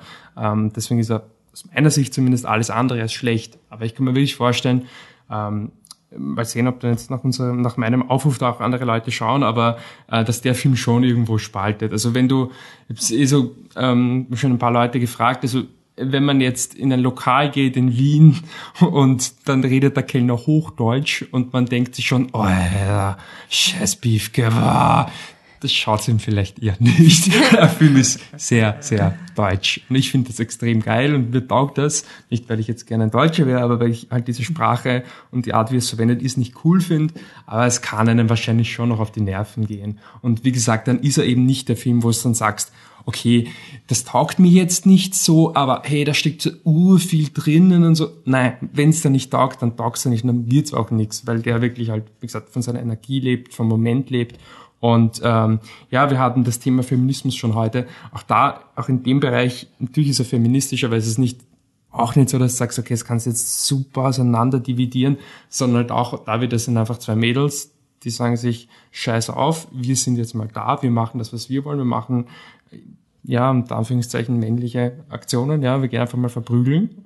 Ähm, okay, ist schön und gut, ich kann also unter Anführungszeichen ein Mann sein, das ist ja cool, aber was mache ich jetzt eigentlich damit? Also er stellt schon interessante Fragen in den Raum, aber nochmal, es wird kein Film sein, wo man dann nachher fünf Tage lang darüber diskutiert. Es kann aber sehr wohl ein Film sein, wo man dann fünf Tage lang die, die Freundin und Podcast-Kollegin mit irgendwelchen Assi-Sprüchen nervt. Weil einfach also nach dem Review ich schon Leute beleidigen die ganze Zeit, die es gelesen habe. Weil einfach die Energie, die er vermittelt, ähm, ja, weil du irgendwie loswerden musst. Eine Frage, hat der Drehbuchautor ein Aggressionsproblem? Michi, bitte, sprich, dein, sprich deine ich, Empfehlung aus. ich bin der Meinung, nein, aber ähm, nee, äh, müssten mal, müssten mal googeln. Ähm, Jakob Lass, wie gesagt, schaut also der ärgste Hipster, so wahrscheinlich auch. Ähm, und äh, jetzt habe ich mir den Namen nicht gemerkt, dann möchte ich vielleicht noch, noch kurz raussichern. Ähm, kurz zu meinem äh, Rating, sehr überraschend, ein äh, sehr gut. Ähm, und ich suche noch einen Schauspieler raus, ähm, der mich schon in äh, Love Stakes ähm, sehr beeindruckt hat. Und da habe ich mir schon gedacht, also ähm, muss dazu sagen, er hat eine, wie heißt das, Hasenscharte? Hasenscharte. Was ist eine Hasenscharte? Die Diese Narbe auf der Oberlippe. Ja, genau. Ah, okay, ja. Und ähm, er hat, er heißt Franz Rogowski und er hat dadurch auch, also ich nehme an, dass es dadurch ist, ähm, bisschen ein Sprachfehler. Also ähm, man versteht ihn schon, also er redet ein bisschen undeutlich, so ungefähr. Und ähm, damit in Love Stakes habe ich schon gedacht, er ist, ich finde, er hat irrsinnige Ausstrahlung, er hat auch hier nur eine Nebenrolle. Ich finde ihn extrem cool und er gibt mir, also ich finde es einen extrem coolen Schauspieler. Ähm, aber ich habe mir schon gedacht, das ist halt schon eine Nische. Ich meine, wer braucht jetzt einen Hauptdarsteller oder überhaupt einen Darsteller halt mit so einem Sprachfehler und der hat einen ganz eigenen Look und alles. Ähm, aber auf jeden Fall cool. Also wenn die Jakob Lass und er sich da irgendwie zusammen teamen und äh, ein paar Filme raushauen, dann ich mir auf jeden Fall alle geben. Ja. Okay. Ähm, so, dann kommen wir zum letzten Film, der, ähm, wenn der Podcast online geht, ist es auch die Woche, wo er rauskommt, nämlich The Handmaiden. Die Taschendiebin, Wolfi. Bei uns. International. okay. Der Handmaiden steht extra. International der Handmaiden. Bei uns der Titel mit Spoiler. Genau, ja. Hab ich mir sagen ja, lassen. ja, aber so, so schlimm ist auch wieder nicht. Ähm, Agassi heißt der Original. Das heißt auf Südkorea, also auf Koreanisch ähm, Fräulein. Ähm, ja, südkoreanischer Film von Park Chan-wook. Wook. Und ich werde jetzt die Schauspieler lieber nicht, also namentlich, ich, ich gebe allen Credit, aber ich, ja, genau. Also Park so, Chan-wook ist der Oldboy-Regisseur, oder? Ich ja, habe ja, nicht recherchiert. Okay. Ähm, ich würde Oldboy sehr gern sehen, muss ich dazu sagen. Habe ich leider noch, ich nicht, auch noch nicht gesehen. Aber ich muss vorher Kings of Summer schauen. Ja, das äh, alles auf der Liste, alles in der mentalen Liste. Aber zurück zu Taschendiebin. Ein südkoreanischer Film, der super nice ist. Kann ich gleich. Also Herr Wolfi lächelt schon so, oh Jesus, was werde ich dazu sagen? Aber ja, es geht, was ist das Genre? Wie soll man dieses Das Genre ist es die zusammenfassen? Schwierigkeit, wie weit wir jetzt ins Spoilergebiet So gehen. weil ist es. Wir haben ja So eine ist es. Kapitelfunktion auf unserem Podcast. Ja. Das heißt, wir können jetzt mal so ein bisschen über den Film reden, dann Genau. bevor wir eine Spoilerwarnung in den Raum stellen und dann können die Leute einfach weiterspringen zum nächsten Punkt, wenn Gut. sie es wollen. Dann also werde ich das Genre jetzt nicht er erwähnen oder ich, weil ich, es, es ist schwer. Es ist Das ein ist mal ein extrem, Periodenfilm, also er spielt ja, 1920 drei Phasen gibt es. oder so. Ja. Irgendwas in der, noch früher. Na, 20. ist, glaub ich, 1920 schon irgendwo in der Richtung. Also sie Ja, fahren, glaube ich, noch ja, mit Kutschen, aber ja, es gibt auch schon Autos. Voll. Und, es Und- sind eben drei Phasen, also drei, dreiteiliger Film, drei Akte. Ein spannungsgetriebener Film, könnte man sagen, dass sehr viele Ja. Spannungsmomente Ja, ja, ja, ja, sind. ja, ja, ja, ja, absolut. Ähm, es geht um äh, Suki oder so, ja, Suki eigentlich, ne? Suki. Ähm, die ist eine, also, boah, es ist schwer jetzt darüber zu sprechen. Also auf jeden Fall, ähm, die Suki kommt in ein, also sie ist eine, Korea eine koreanische junge Frau, die in einen ähm, koreanischen Haushalt kommt, ähm, wobei diese, also damals scheint, leider geschichtlich in der asiatischen Welt nicht so aus, ähm, aber scheinbar ähm, das japanische Königreich ähm, Korea inne oder zumindest haben die irgendwie zusammengehört. Auf jeden Fall war, dass du Japaner bist, das war halt ir irrsinnig schick und, und du wolltest halt Japaner sein, weil das waren sozusagen die höher gestellten Asiaten in der ähm, Also die Hierarchie. Koreaner waren so quasi das Genau, das Fußvolk Volk und, und die, die- Edlen waren die und sogar die Japaner. Koreaner selber, die reichen Koreaner selber, haben versucht, dann eben Japanisch zu lernen, sich japanische Namen zu geben und sozusagen eine japanische Identität anzunehmen, um eben wirklich zu demonstrieren, dass sie halt Macht haben und dass sie halt besser sind. Und ähm, sie kommt dann eben in so einen Haushalt, wo ein koreanischer Mann, der, also der heißt Kozu, Kozuki, wobei das halt sein japanischer Name ist, weiß man nicht, wie er koreanisch heißt, der mit seiner ähm, adoptierten nicht, Nichte oder so irg irgendwie auf jeden Fall adoptiert, ähm, nicht blutsverwandt, Hideko zusammenlebt, die ähm, im Film äh, wirklich eine, eine Japanerin ist, aber ist eine koreanische Schauspielerin. Wurscht, diese Irrungen und Wirrungen. Ähm, auf jeden Fall kommt die Suki dorthin. Sie ist das ähm, Zimmermädchen und, und, und ähm, eigentlich die Kammerzofe. Kammerzofe von, von der Hideko. Und ähm, ja, da passieren Dinge. Ich weiß nicht, wie weit man da. Das war's In eigentlich. zehn Minuten können wir schon sagen, also sie kriegt einen Auftrag. Sie kriegt einen dort. Auftrag, sie soll dort ähm, den die Hideko dazu bringen, dass sie einen den Grafen Fujiwara, der eigentlich ein ein Hochstapler ist, ist gar kein Gra- Graf, dass sie soll die Hideko dazu bringen, diesen Graf halt zu lieben, damit der Graf die Hideko heiraten kann. Dann gehen's nach Japan, dann schickt der Graf die Hideko ins Irrenhaus, weil die Hideko nämlich ein irrsinnig riesiges Erbe hat und ja, Genau, der das möchte ist der halt die Plan, Manis ja. haben. Und sie wird dann da eingeschleust, dass sie das halt hilft und immer motiviert, so ja, bitte Genau, lieb und. Handdieb, äh, Taschendiebin, Genau. weil die Sie Suki eigentlich eine Taschendiebin ist. Ja, sie ist in so einem So. Das ist das- Betrügerhaushalt das ist so in aufgewachsen etwa das. Setup. Genau, Okay. Passt, dann machen So. wir die Ratings, dann geben wir einen Spoiler, oder? Genau. Es ist jetzt wird irgendwie so voll Nein, es ist wirklich, sagen, weil vor allem, das ist wirklich ein Film, da will Ja. man nicht, wenn die Leute wirklich sagen, ich will den erfahren und gerade wir sagen, das ist der Sinn. Dann, Michi, geh mal aufs Klo, Ja, ich mich dann, ich chill dann mal. Ja. Also sehr gut, ja. Warte, Auf jeden Fall sehr gut. bei mir ist Festival, ich spiele den Jolly, kann den nicht bewerten. Den Jolly, der Jolly Boy. Mein Gott, der drückt das Feigling. sicher, aber. Ja. Feigling. Na, gibt Lauwarm. wenn Nein, es wäre empfehlenswert, aber ich, ich habe ihn kein zweites Mal gesehen und deswegen, und ich will ihn aber auch kein zweites Mal Zur sehen. Erklärung, wir sagen immer dazu, wir wollen Festivalfilme eigentlich nicht wirklich bewerten oder es ist schwerer, sie zu bewerten, weil man in so einem Feeling drin ist, dass einem vielleicht eher was gefällt oder dass man eher eine positive oder eine undefinierte Meinung Beziehungsweise davon hat. gerade bei, bei dem, das war der Slash-Film quasi und wenn du eben zwei Wochen hörst, dass das der Film Not Ja. to Miss ist und du erst am letzten Tag vom Slash quasi den Film, dann sitzt du einfach mit so einer Anstrengung drin, so, so jetzt sofort Das muss gut sein, gell? Und Ja. wehe, du bist nicht der beste Film aller Zeiten. Und so, ey, zehn Minuten sind schon vorbei, du bist noch immer nicht der beste Film aller Zeiten. Ja. Also, der, Der hat Druck einfach ist schlecht, groß, er hat oder? Mhm. schlechte Karten gehabt. Aber ich finde trotzdem, dass er vom, vom Filmtechnischen einfach wunderschön ist und deswegen sollte man halt wahrscheinlich eher im Kino sehen, Ja, auf weil er einfach Fall. so schön gefilmt ist. Aber ich finde trotzdem, dass die Laufzeit von zweieinhalb Stunden sehr lang ist. Also es ist, ich finde schon Echt? wirklich, Stimmt ich habe ihn sehr lang empfunden.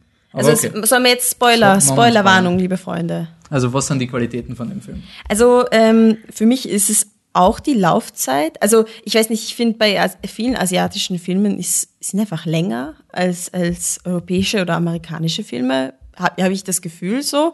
Und irgendwie sie fühlen es auch aus. Also da, da fällt es mir gar nicht auf, aber ähm, ja, die Qualität vom Film. Oh mein Gott, es passiert einfach so viel. Es passiert einfach so viel und es ist einfach nonstop geil und überraschend und, und interessant und ja, ich weiß nicht, mich hat da konstant also überrascht und, und, und ja. Vor allem, wenn er dann anfängt, Perspektiven ja, zu wechseln. Also ich glaube, da kommt dann die, geil, oh. ich finde, wegen diesen Perspektivenwechseln funktionieren die zweieinhalb Stunden. Voll, voll. Weil ich glaube, wenn es nur eins wäre, würde wäre ich wahrscheinlich auf Wolfis Schiene mit, der ist zu lang und das brauchst mhm. du nicht. Aber mhm. dadurch, dass du es dann von der anderen Seite siehst und dann ja. siehst, wie, wie deine Charakter wirklich ist und dann. Naja, vor allem, weil die, weil die Perspektivenwechsel, es ist nicht nur, okay, ähm, ich habe irgendeine Story und ich habe das Cloud, aber in Wirklichkeit hat der andere einen falschen Diamanten hingelegt, sondern die, es ist wirklich etwas komplett anderes dahinter gewesen. Also du, du siehst das eine, aber was dahin, was abgelaufen ist in den Leuten, was abgelaufen ist dahinter, hinter den Kulissen, ist eigentlich wirklich was komplett anderes. Also du siehst, du siehst das eine und denkst, okay, so ist es, aber in Wirklichkeit ist es wirklich komplett anderes. Und du könntest den anderen Teil auch nehmen und daraus einen eigenen Film machen, weil das so anders ist. Also für mich. Ist schon sehr überraschend immer die Wendungen. Und halt viel Sexualität in dem Film. Mhm. Also weil Qualitäten, das ist natürlich cool. Also weil ausufern da einfach. Weil man es auch nicht erwartet, oder? Nein. Also du hast null. keine Ahnung. Also, oh mein dass Gott, du deine fünfminütige Lesben-Sex-Szene auf einmal Trailer sind drin, oder? Also ich glaube, der Kuss ist drin. Der, der, so. Trailer ist, ist ja auch super cool. genial, weil der Trailer ist einfach nur Musik und du hast so Szenen aus dem Film, so ja. Leute gehen über den Gang und du hast dann Musik und dann hast du eben auch diesen, den Kuss zwischen den zwei Frauen drinnen, glaube ich, nur im Trailer oder sowas. Mhm. Und es ist einfach so leimend, weil die eine fängt dann wirklich schon an, die andere zu beobachten durch dieses Loch in der Wand und denkst so, oh mein Gott, jetzt, jetzt spechtelt die da und in Wirklichkeit ist das Loch nur da, damit der andere zurückspechteln kann und sowas. Also der Film schon. Es ist ja cool, weil man am Anfang nicht weiß, welcher Genre es ist. Oder also ja. man glaubt, mhm. das könnte so ein Conjuring sein, weil es ist draußen so ein, ein Baum, wo irgendwer gestorben ist. Also ja, es sind voll. alles so diese Horror-Elemente mit, sie ist wahnsinnig ja, und genau. sie schlafwandelt und du denkst, okay, es geht in diese Richtung anscheinend und vielleicht so Psychoterror, dann so, na, anscheinend nicht. Irgendwie auch eine Komödie, was ich an, an asiatischen Filmen auch oft schätze, ist einfach, dass sie so viele Genres zusammenbringen und auch immer ein lustiges Element reinbringen. Also einfach diese, weil die Suki in manchen Situationen ist sie halt extrem batschert oder, oder, oder antwortet halt irgendwie lustig und ist halt nicht so die typische Kammerzofe, die du dir vorstellst, mhm. sondern sie ist halt so, sie ist halt ein bisschen, ja, grob, so von ihrer Art her ein raues Mädel und das das ist schon auch lustig zum Teil. Ich sage jetzt, es ist kein Schenkelklopfer, aber, ja, aber es ist, aber es ist auch so Humor. Ein, ich glaube, es funktioniert deswegen, weil es ein Suspense ist, weil sie sich dadurch ja verraten wird. Also sie gibt ja. sich ja als etwas aus, was sie nie ist. Deswegen ist zwar lustig, aber du hast gleichzeitig dieses, oh Gott, jetzt hat sie sich wahrscheinlich verraten Voll. oder das war jetzt nicht adäquat für einen Und du Zoster. hast dieses Coole, dass du eben in diesem ersten Teil hast du eben irgendeine total schwere, stimmungsgeladene Szene und dann, wenn du es aus der anderen Perspektive siehst, siehst du, dass es wird das als, als Witz quasi gespielt, dass Voll. das gar nicht so war mhm. und nur so diesen Eindruck hatte. Ja. Was ich schon wirklich kritisieren will, weil wir eben von den Twists reden, ich finde, das ist für mich die große Schwäche vom Film. Weil die Twists, der eine Twist mit der Hauptdarstellerin, sie wird ja dann ausgespielt und in die Irrenanstalt gegeben. Und dann stellt sich heraus, ah nein, ja. die hat eine Gspusi gekocht mit der Hideko und das war eigentlich nur ein Scheme und die haben das alles geplant. Die wollen den Fujiwara genau. Es ist quasi, und das, das erfährst du dann durch den Perspektivenwechsel. Also es wechselt zur Hideko und dann wechselt es wieder zurück zur ja. Hauptdarstellerin und dann siehst du wieder noch wer. Und was mich halt geärgert hat, ist, es ist halt wirklich nur ein Twist fürs Publikum. Weil wenn du sagst, es sind die Viewpoints und dann wechselst du die Viewpoints und dann kommst du drauf, oh, ich habe die Szene nicht verstanden. Aha, wenn ich so sehe, ist anders cool.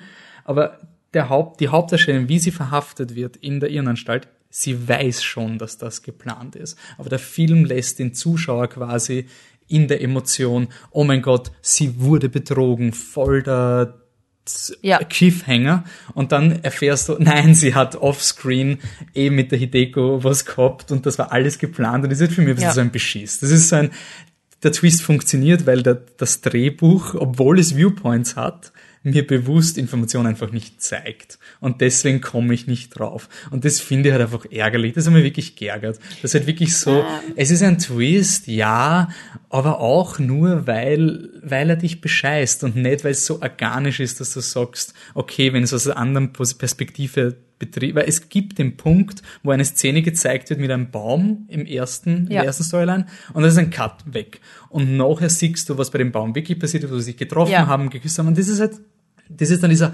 Twist-Moment, so, ah, deswegen war der Baum am Anfang und du hast diese Befriedigung beim Schauen, so jetzt verstehe ich, warum das gezeigt wurde. Aber ich finde es halt irgendwie billig. Naja, ein bisschen halt, organisch find, ist es schon. Ich finde auch, weil es, weil, es hilft auch genau. charaktertechnisch. Du hast dann, auch ja. wenn der Twist jetzt vielleicht nicht so großartig ist von der Handlung her, hast du dann die Befriedigung durch die Charaktere, dass sie sich aus dieser männlichen Vormacht ja. irgendwie raushauen und befreien können. Ja, ja schon, aber es ist, mir geht es trotzdem darum, dass halt dass das Drehbuchs die das Framework, in dem das Drehbuch arbeitet, verletzt wird.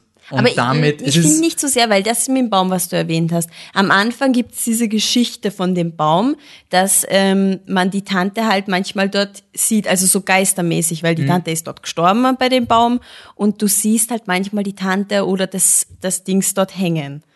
Und später siehst du das Dings dort hängen und du könntest dir vom Film, der Film könnte es dir auch so zeigen, dass du das Gefühl ja, hast, es ist aber, nur eine Illusion. Aber der also, Film zeigt so viel von der gesamten Charakterentwicklung der Hauptdarsteller, wird jede Nuance gezeigt, außer halt diese Entwicklung, die dann erst nach in ein Flashback reingekramt wird. Und das ist für mich einfach, der Rest so, vom Film ja, zeigt dir quasi alle übers Nuancen Ohr haut eigentlich, ne? Und dann verschweigt er dir und sagt aber, aber du hättest dir denken können. So, das hatscht halt irgendwie, weil ja. du die restlichen 40 Minuten hast du diese Liebesgeschichte aufgebaut und das ist da, dass du als Publikum komplett überrascht wirst. So, boah, du wurdest betrogen und so. Und ich finde, das gehört zu so einem Film irgendwie dazu, dass auch, du, ja. wenn es darum geht, dass jeder da und betrogen wird in der Film und sagt so, jetzt haben wir dich auch mal Nein, ich finde, das ist ein Beschiss. Ja, ich Nein, ich finde, find, das gehört dazu. Ich Nein, find, ich weil das ist, ich finde das nicht fair. Ich finde, wenn du Viewpoints machst, dann ist strukturiert naja, Viewpoints. für die Personen ist es ja auch nicht fair, wenn es reingelegt wird. Also ich finde find schon, Ja, aber sie, sie, wird in dem Moment nicht reingelegt, darum geht's. Ja, aber sie, sie, legt, sie legt so. dich rein, sie legt ja auch ihn rein. Ja, aber dann, dann ist es so wie bei Walking Dead, wo du zeigst, ah, unter dem Kamerawinkel schaut der Typ aus, als wäre er tot. Das ist nur fürs Publikum. Also es ist quasi, ich finde, ja, es ist natürlich. Dead geht's na, nicht darum, dass jeder jeden reinlegt. Es ist der gleiche Twist. Es ist gewiss, dieses, dass das Publikum verarscht. Ich finde, ich finde find, wenn ein Film find, darauf Film ausgelegt ist, dass ja, jeder jeden genau, übers Ohr haut, dann, dann finde ich es auch okay, wenn na, aber Gegenbeispiel, macht. ich finde es zum Beispiel bei Prestige phänomenal gut gemacht, weil da das der ganze Punkt ist. Und da wird auch gesagt, wenn dann die Twists kommen, ich war ein unreliable Narrator. Und deswegen kannst du mir nicht trauen. Und plötzlich fangst du an, alles durchzudenken. Und in dem Film ist es aber nicht so. Es ist nicht dieses, das, was ihr beschreibt, ist, der Film interagiert mit dem Publikum und bescheißt quasi das Publikum. Ja, schön. Ja, schon. Aber das ist, finde ich, so wie bei, bei Ex Machina, wo, hey, by the way, ich, ich habe dich besiegt off-screen, ich hab's dir halt nicht gesagt und deswegen haben wir eine fünfminütige Suspense. Ich finde es einfach billig, wenn du deine Mechanik verrätst. Und ich finde, man hätte es zum Beispiel machen können mit, man wechselt dann den Viewpoint von ihr und erzählt aus der Sicht von diesem Scam-Artist. Und dann kommst du drauf, ah, der haut sie ins Irrenhaus.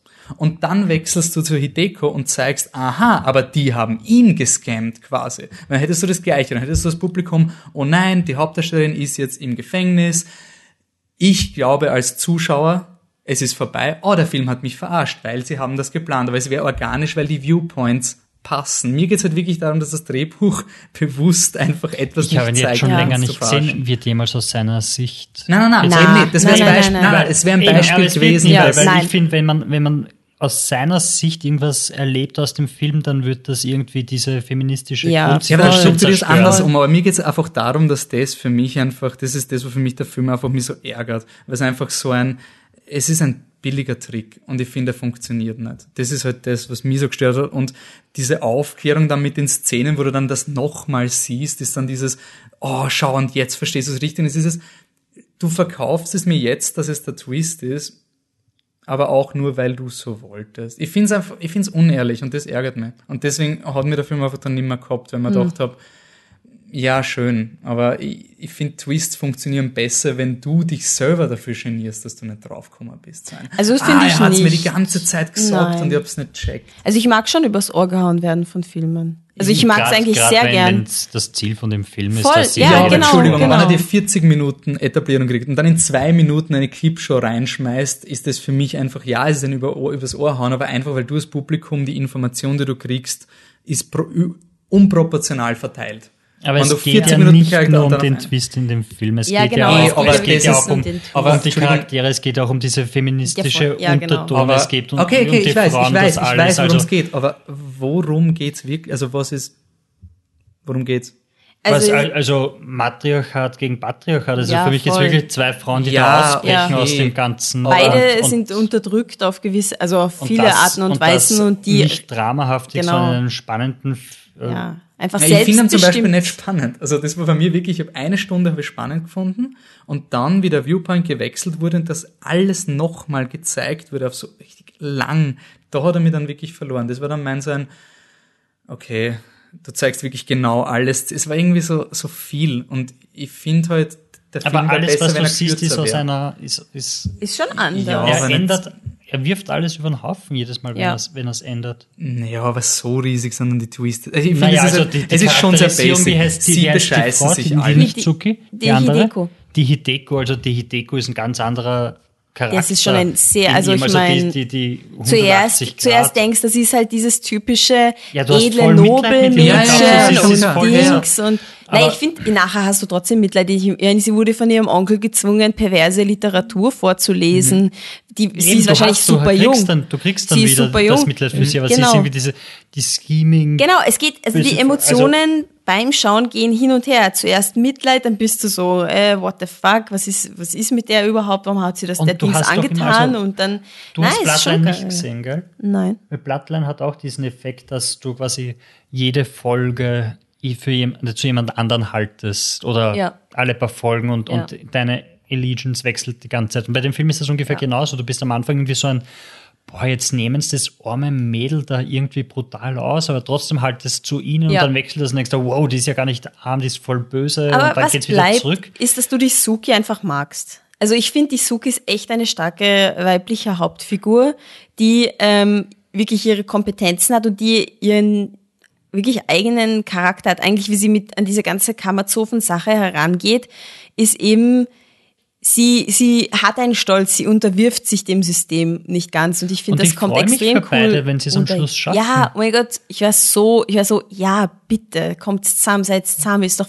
voll nice. Ich meine Idee, vor allem, weil es ein bisschen unrealistisch ist in, in, in den Jahren wahrscheinlich, also in der Vergangenheit, aber dass sie es dann einfach durchziehen und dass sie nicht noch, dass einfach die, die Probleme sind alle super konstruiert und super so, ja, einfach für, für einen Film halt gemacht, also äh, komplett unrealistisch, aber das ist irgendwie super geil, dass kein, kein realistischer Aber- Anteil reinkommt. So, oh, in der Zeit dürft ihr ja gar nicht zusammen sein. Das ist wurscht, die sind einfach verknallt und Ja, aber es erinnert, finde ich, schon ein bisschen an Tarantino, finde ich, von der, vom Schluss. Ich finde, der Schluss sagt, ist so ein bisschen ein, ein, dieses Emotionalisieren, was der Tarantino so gut kann. So, jetzt gehen wir da mal hin und zerstören alles und jetzt reißen wir die Pornobücher auseinander. ja, aber das fühlt sich doch voll gut an.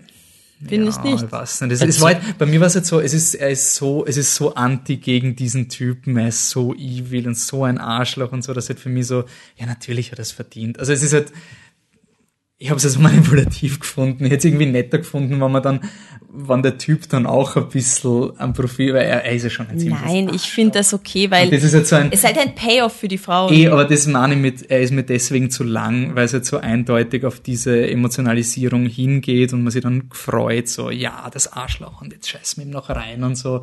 Deswegen finde ich, der Film wäre besser, wenn man ein bisschen kürzer macht. Also ich finde die Story an sich gar nicht so schlecht und, aber ich finde trotzdem, dass die zweieinhalb Stunden waren mir zu lang. Okay?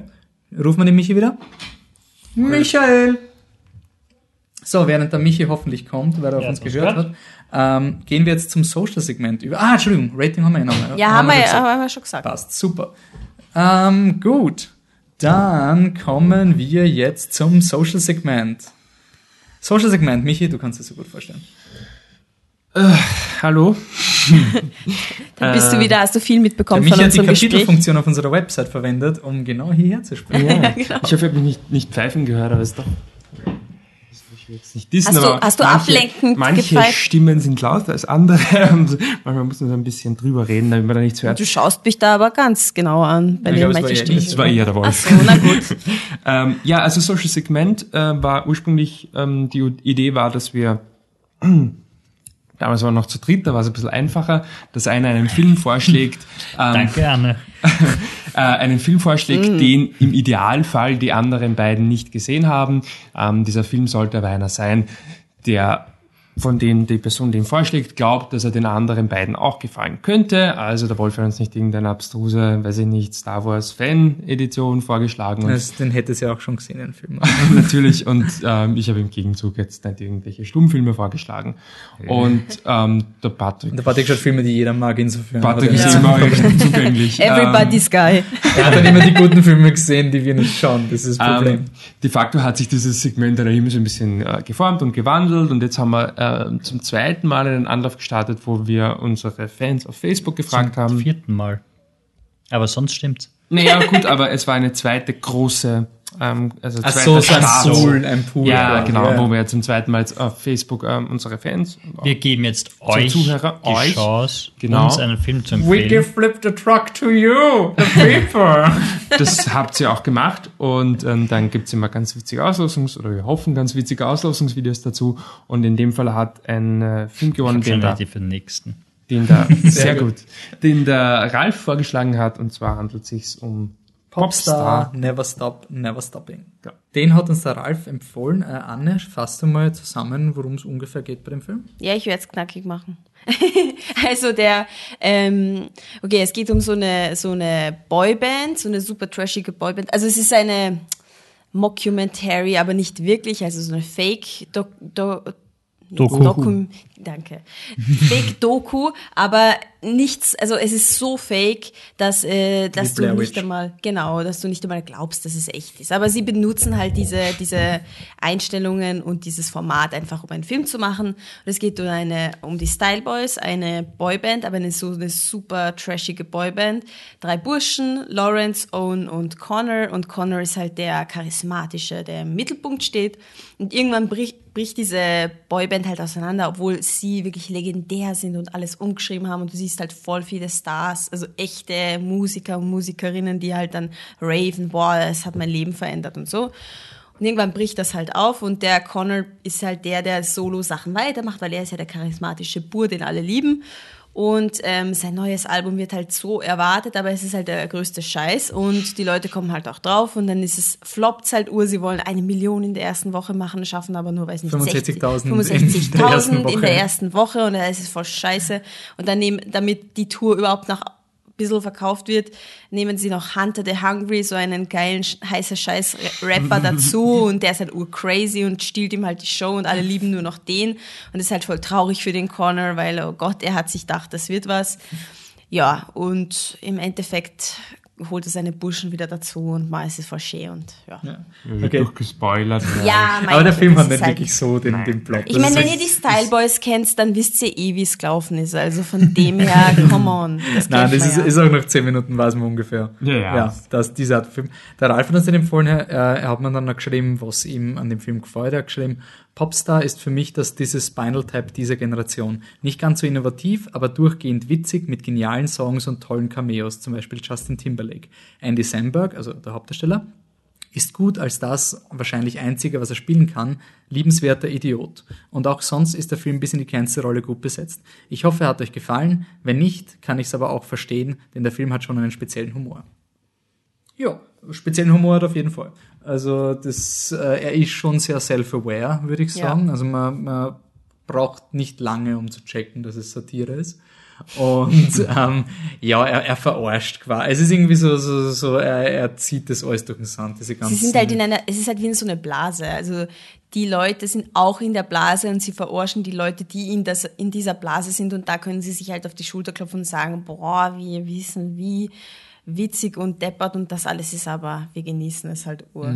Ja, also es ist dieses, dieses, ah, wir Promis, wir machen uns ein bisschen uns selber lustig Ja, und dann wir sind sind so Sachen, for nicht wirklich ja, eigentlich. Ja, Ja, dann sind so die so- TM-Set-Sachen drinnen da, wo du halt wissen musst, was das ist und wie das abläuft. Wo Was sie ist dann denn das? wirklich- Kannst du mir das, das, das ist, das ist wirklich verrückte die, Leute, die in einem Büro sitzen Und und, schreien TM, und kreischen. und das TM-Set sind, TM-Set ist äh, diese, diese Promi-Webseite, wo sie halt die jeden Klatsch und Tratsch. Diese- die, die- Klatsch die und Leute immer ganz so, genau, okay. ja. Und anscheinend haben die eine Sendung, wo Leute wirklich so total casual beieinander stehen und so fragen, hey, was gibt's Neues, was ist denn heute? Und dann wird ein, ein Foto eingeblendet, das von einem Star gemacht wurde und da machen sie sich ein bisschen über den Star lustig.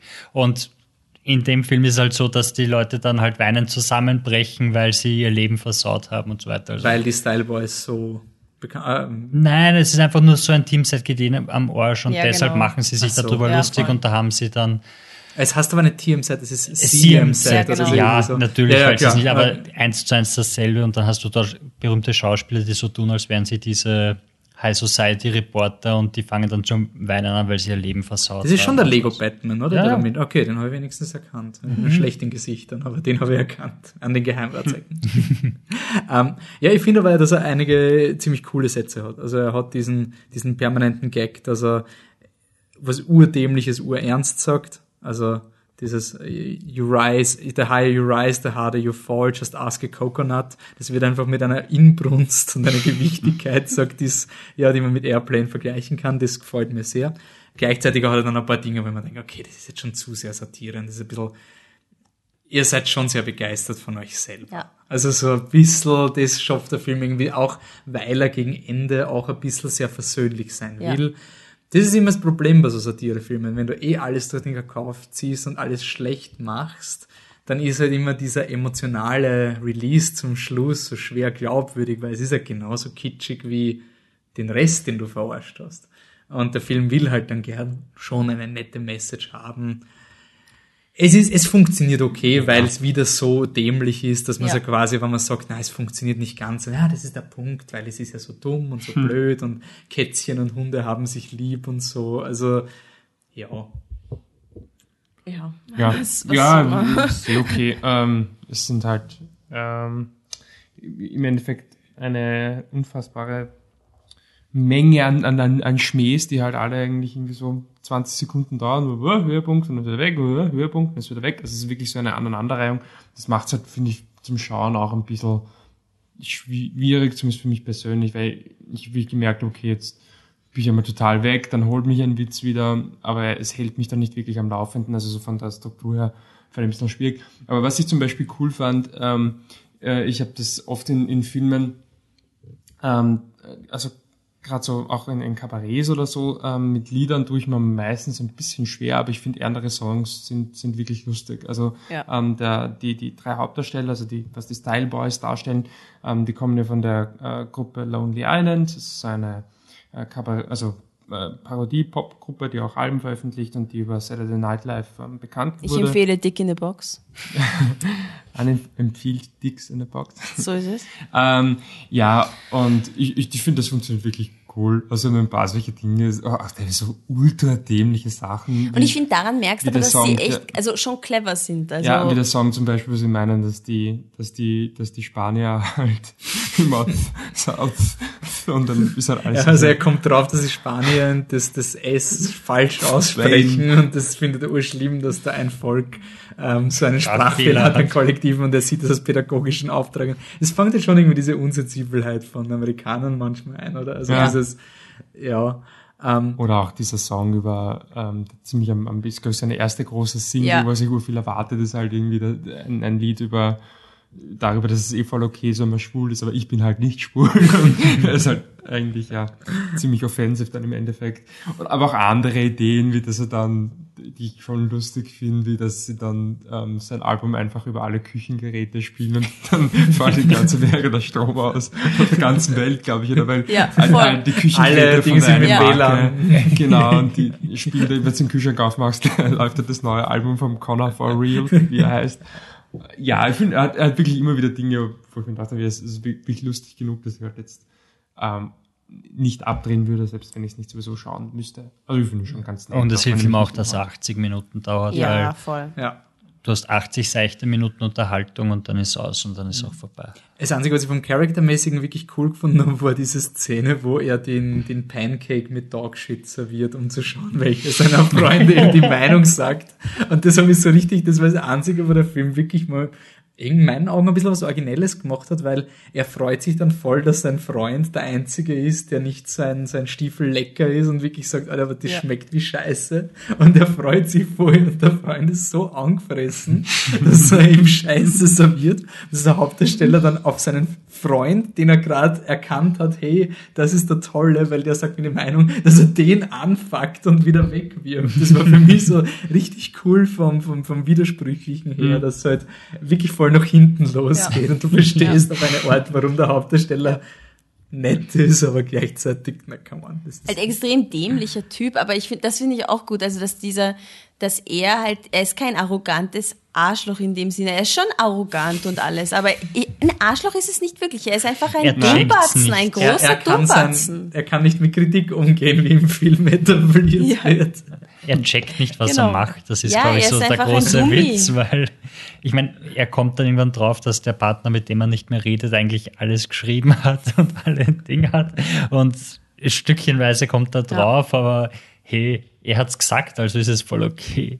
Das Problem ist, ich lache jetzt mehr, als ich beim Ja. Film selber gelacht habe. An die Momente erinnere ich mich zurück und denke mal, ja, das war eigentlich ganz lustig und kicher, aber beim Film selber habe ich nicht Aber ich finde, das ist eben das, was finde ich, was eben auch daran liegt, dass es eben so trotz allem sehr monoton ist. Ne? Du Ja. hast jetzt nicht wirklich einen Storybogen, der es zusammenhält. Jeder Gag, wie gesagt, ist halt extrem kurz und das ist wie so eine Gag-Show irgendwie. Ja. Aber ja, Passt. Rating Time? empfehlenswert. Ja. Empfehlenswert, Ja, ja. passt empfehlenswert.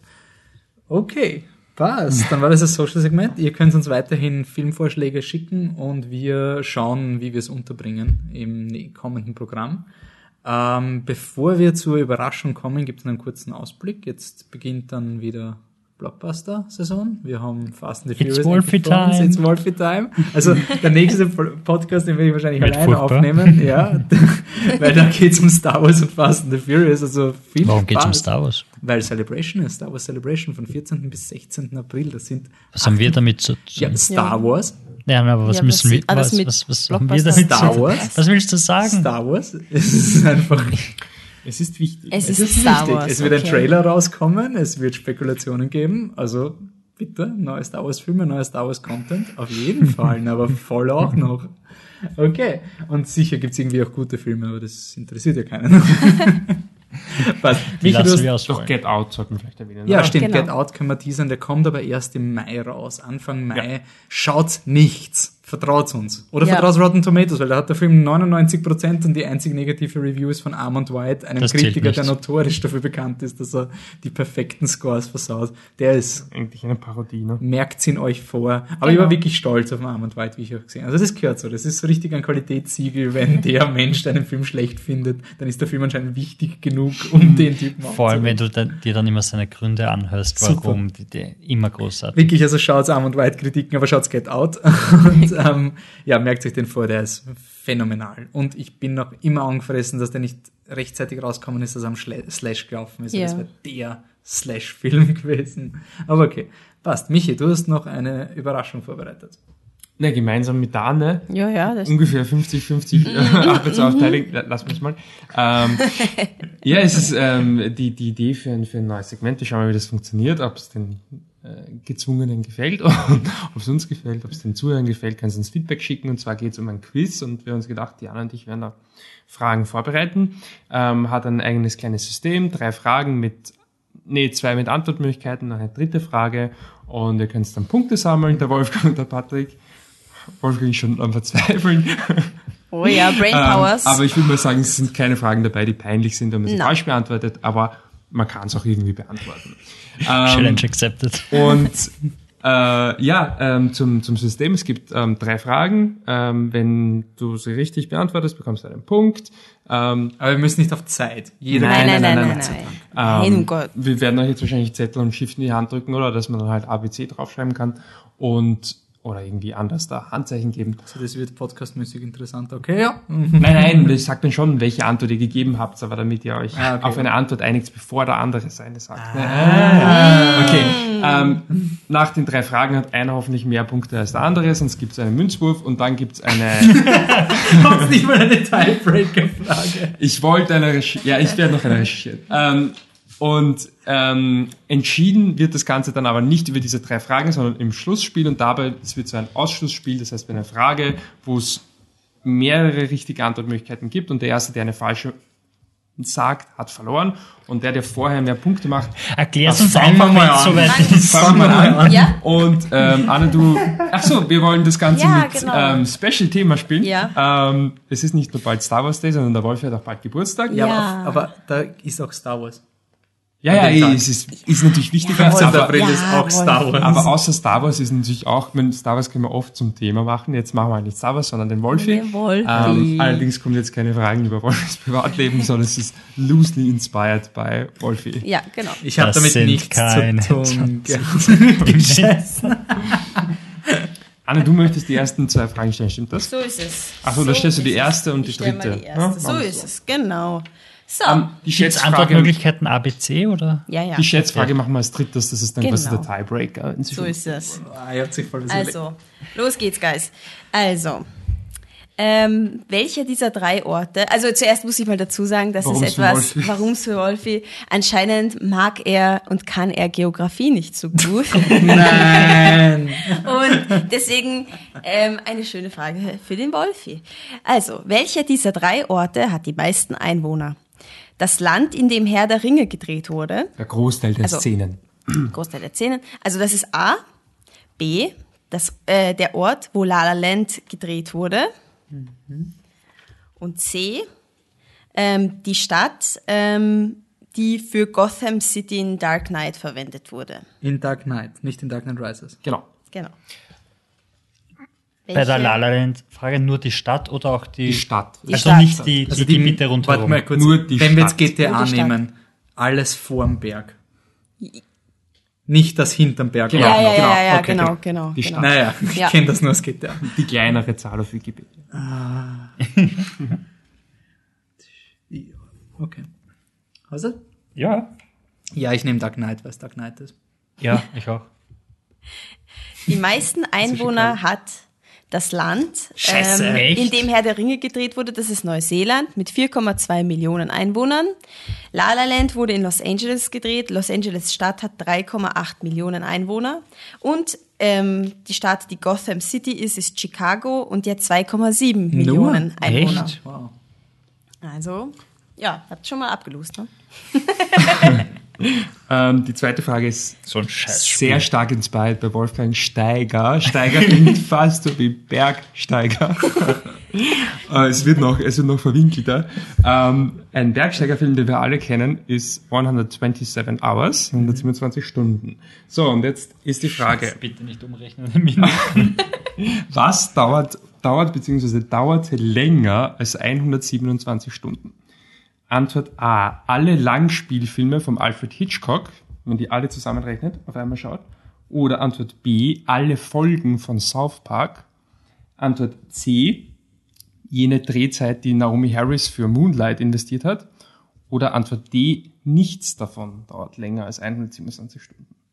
Also nochmal, ähm, Antwort A ist, sind alle Filme von Hitchcock, B alle Folgen von South Park, C ist Naomi Harris Dreharbeiten in Moonlight und D ist nichts davon dauert länger als Die 127 wirkliche. Drehteil oder diese Geschichte, die Naomi Harris erzählt, ich bin. Nein, nein, ihre Drehzeit, also wie viel Stunden, also wie viel sie investiert hat. Ja, passt. Die zwei denken sehr scharf nach. Okay. Ist Also, South Ich, Park.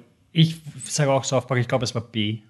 ja, also B, also B ist es richtig, dass ähm, B South Park ist, aber die Antwort ist falsch. Die richtige Was? Antwort Warte mal kurz, es gibt doch zwölf Staffeln South Park, oder? Ähm, und da kommt man auf genau 101 Stunden. Und es ist sozusagen noch die richtigste Antwort, weil es ist das längste. Kein, Alter! Es ist nämlich das längste von denen, aber es wir haben tatsächlich nichts gefunden, was länger als 127 Stunden dauert. Aber ich habe mir gedacht, 101 Stunden ist nah genug dran. Ähm, aber es ist falsch. Ähm, alle Langspielfilme von Alfred Hitchcock dauern 92 Stunden, grob zusammengerechnet, ein bisschen anders wird schon sein. Ähm, und Naomi Harris hat zumindest der Legende nach drei Tage gedreht. Das wären dann 72 Weniger als- Stunden, ja. wenn überhaupt. Ja, also als falsch. Ja, und damit ähm, brauchen wir eigentlich, Entschuldigung, brauchen wir eh schon keinen großen Tiebreaker Ja, mehr. ja. Aber Anne, die Jetzt? letzte Frage. So, hier ähm, ums Eck gedacht. Der liebe Wolfgang ist 1989 geboren, ein alter Knacker also. Und was war 1989? Der Mauerfall in Berlin. Und wer hat bei der Mauer gespielt? Wer war das? Der große Ja, na, David wer? Hasselhoff. Ach so, hat also- Scheiße, ich mich so gefreut, dass Ich er die schon Antwort David weiß. geschrieben gehabt. Es ist eine Schätzfrage. es ist ein, und jetzt, jetzt lass mich mal zum Kern. Ja. David Hasselhoff hat bei der Mauer 1989 Looking for Freedom ges gespielt und gesungen. Und jetzt kommt's. Ähm, welche, also wie viele Episoden gibt's in Baywatch insgesamt? Eine Schätzfrage. Eine Schätzfrage. Das wäre dann auch der Tiebreaker, nachdem es 0 zu 0 steht. Ich habe mir, ich hab mir übrigens die Zahl nicht aufgeschrieben, das heißt, mich werde wird ich das dann, Ich schön. werde das dann auflösen. Sehr gut. Okay. So, ich sag 84. Ich sag 150. Ähm, damit geht der Punkt an den Patrick. Es waren nämlich 242. Was? So viele? 200. Scheiße, da kommt auch 242 42 vor. Ich wollte den der Vielfaches von 42 nehmen. Warte, Wie viele Staffeln hat es vielleicht gegeben? Ist der Baywatch Nights eingerechnet? Da gibt's auch zwei Staffeln. Nicht, dass ich wüsste, ne? Ja, aber das ist auf jeden Fall deutlich drüber. Also, Es ist auf jeden Fall deutlich. Es ist- Ähm, nein, nein, nein. Also es sind 242 ähm, Folgen in elf Staffeln. Elf Damit hat, oh fuck, ich bin von 6 oder so. Ich hab auch- ich hab auch Also sechs sechs gedacht. zählt. damit hat der Patrick jetzt einen kleinen Vorteil. Ähm, er darf sich jetzt aussuchen, Warum genau? weil du 1 zu 0 gewonnen hast. Ja, genau, Glückwunsch. Und was ist mein Na, warte, es Vorteil? geht weiter. Ja, und jetzt kommt das eigentlich entscheidende Spiel. Und zwar ist es eine... Alfred nichts. Hab ich ge Es ist so eine- wie, wie die, diese Kampagnen bei den Brettspielen, wo alles egal ist, außer die Ja, letzte ja, genau. Mission. Ähm, er hat aber einen Vorteil. Und zwar, jetzt kommt folgende Frage. Ich hoffe, ihr seid da halbwegs gut drin. Ich, ich habe darauf gesetzt. Müssen wir jetzt auch schnell, nicht schnell sein oder schon? Nein, nein, überhaupt nicht schnell. Ihr müsst nicht schreiben. Ähm, der, der als erster eine falsche Antwort nennt oder dem ah, absolut nichts mehr einfällt, der hat verloren. Also ist das so wie diese Trinkspiele, wo So ungefähr. der Kreis sagt, Patrick darf sich jetzt aussuchen, ob er anfangen möchte oder, oder ob der Wolfi anfängt. Vorher hört aber noch die Frage. Und zwar, es geht, es geht um Lieder, die im offiziellen Soundtrack von La La Land sind. La La Land natürlich ein Film, den der Wolfi sehr schätzt. das wird knapp. Möchtest du anfangen oder soll der Wolfi müssen wir beginnen? wissen, wie die Lieder heißen? Ja. Ja, wir lassen natürlich schon kleinere Ungenauigkeiten durchgehen, aber Notfalls kann man geht's- singen, oder? Machen wir so. Ja, ist okay. Wenn man Ja. singen Ist kann. N- Nein, singen, la singen lasse ich nicht durch beim Wolfi. ähm, ja, okay, gut, dann, dann Möchtest du anfangen oder soll fange der ich an, ja. Ja. Okay. Ah, ja, City of Stars. Äh, Someone in the Crowd. Ja, ja, es ist natürlich korrekt, ja.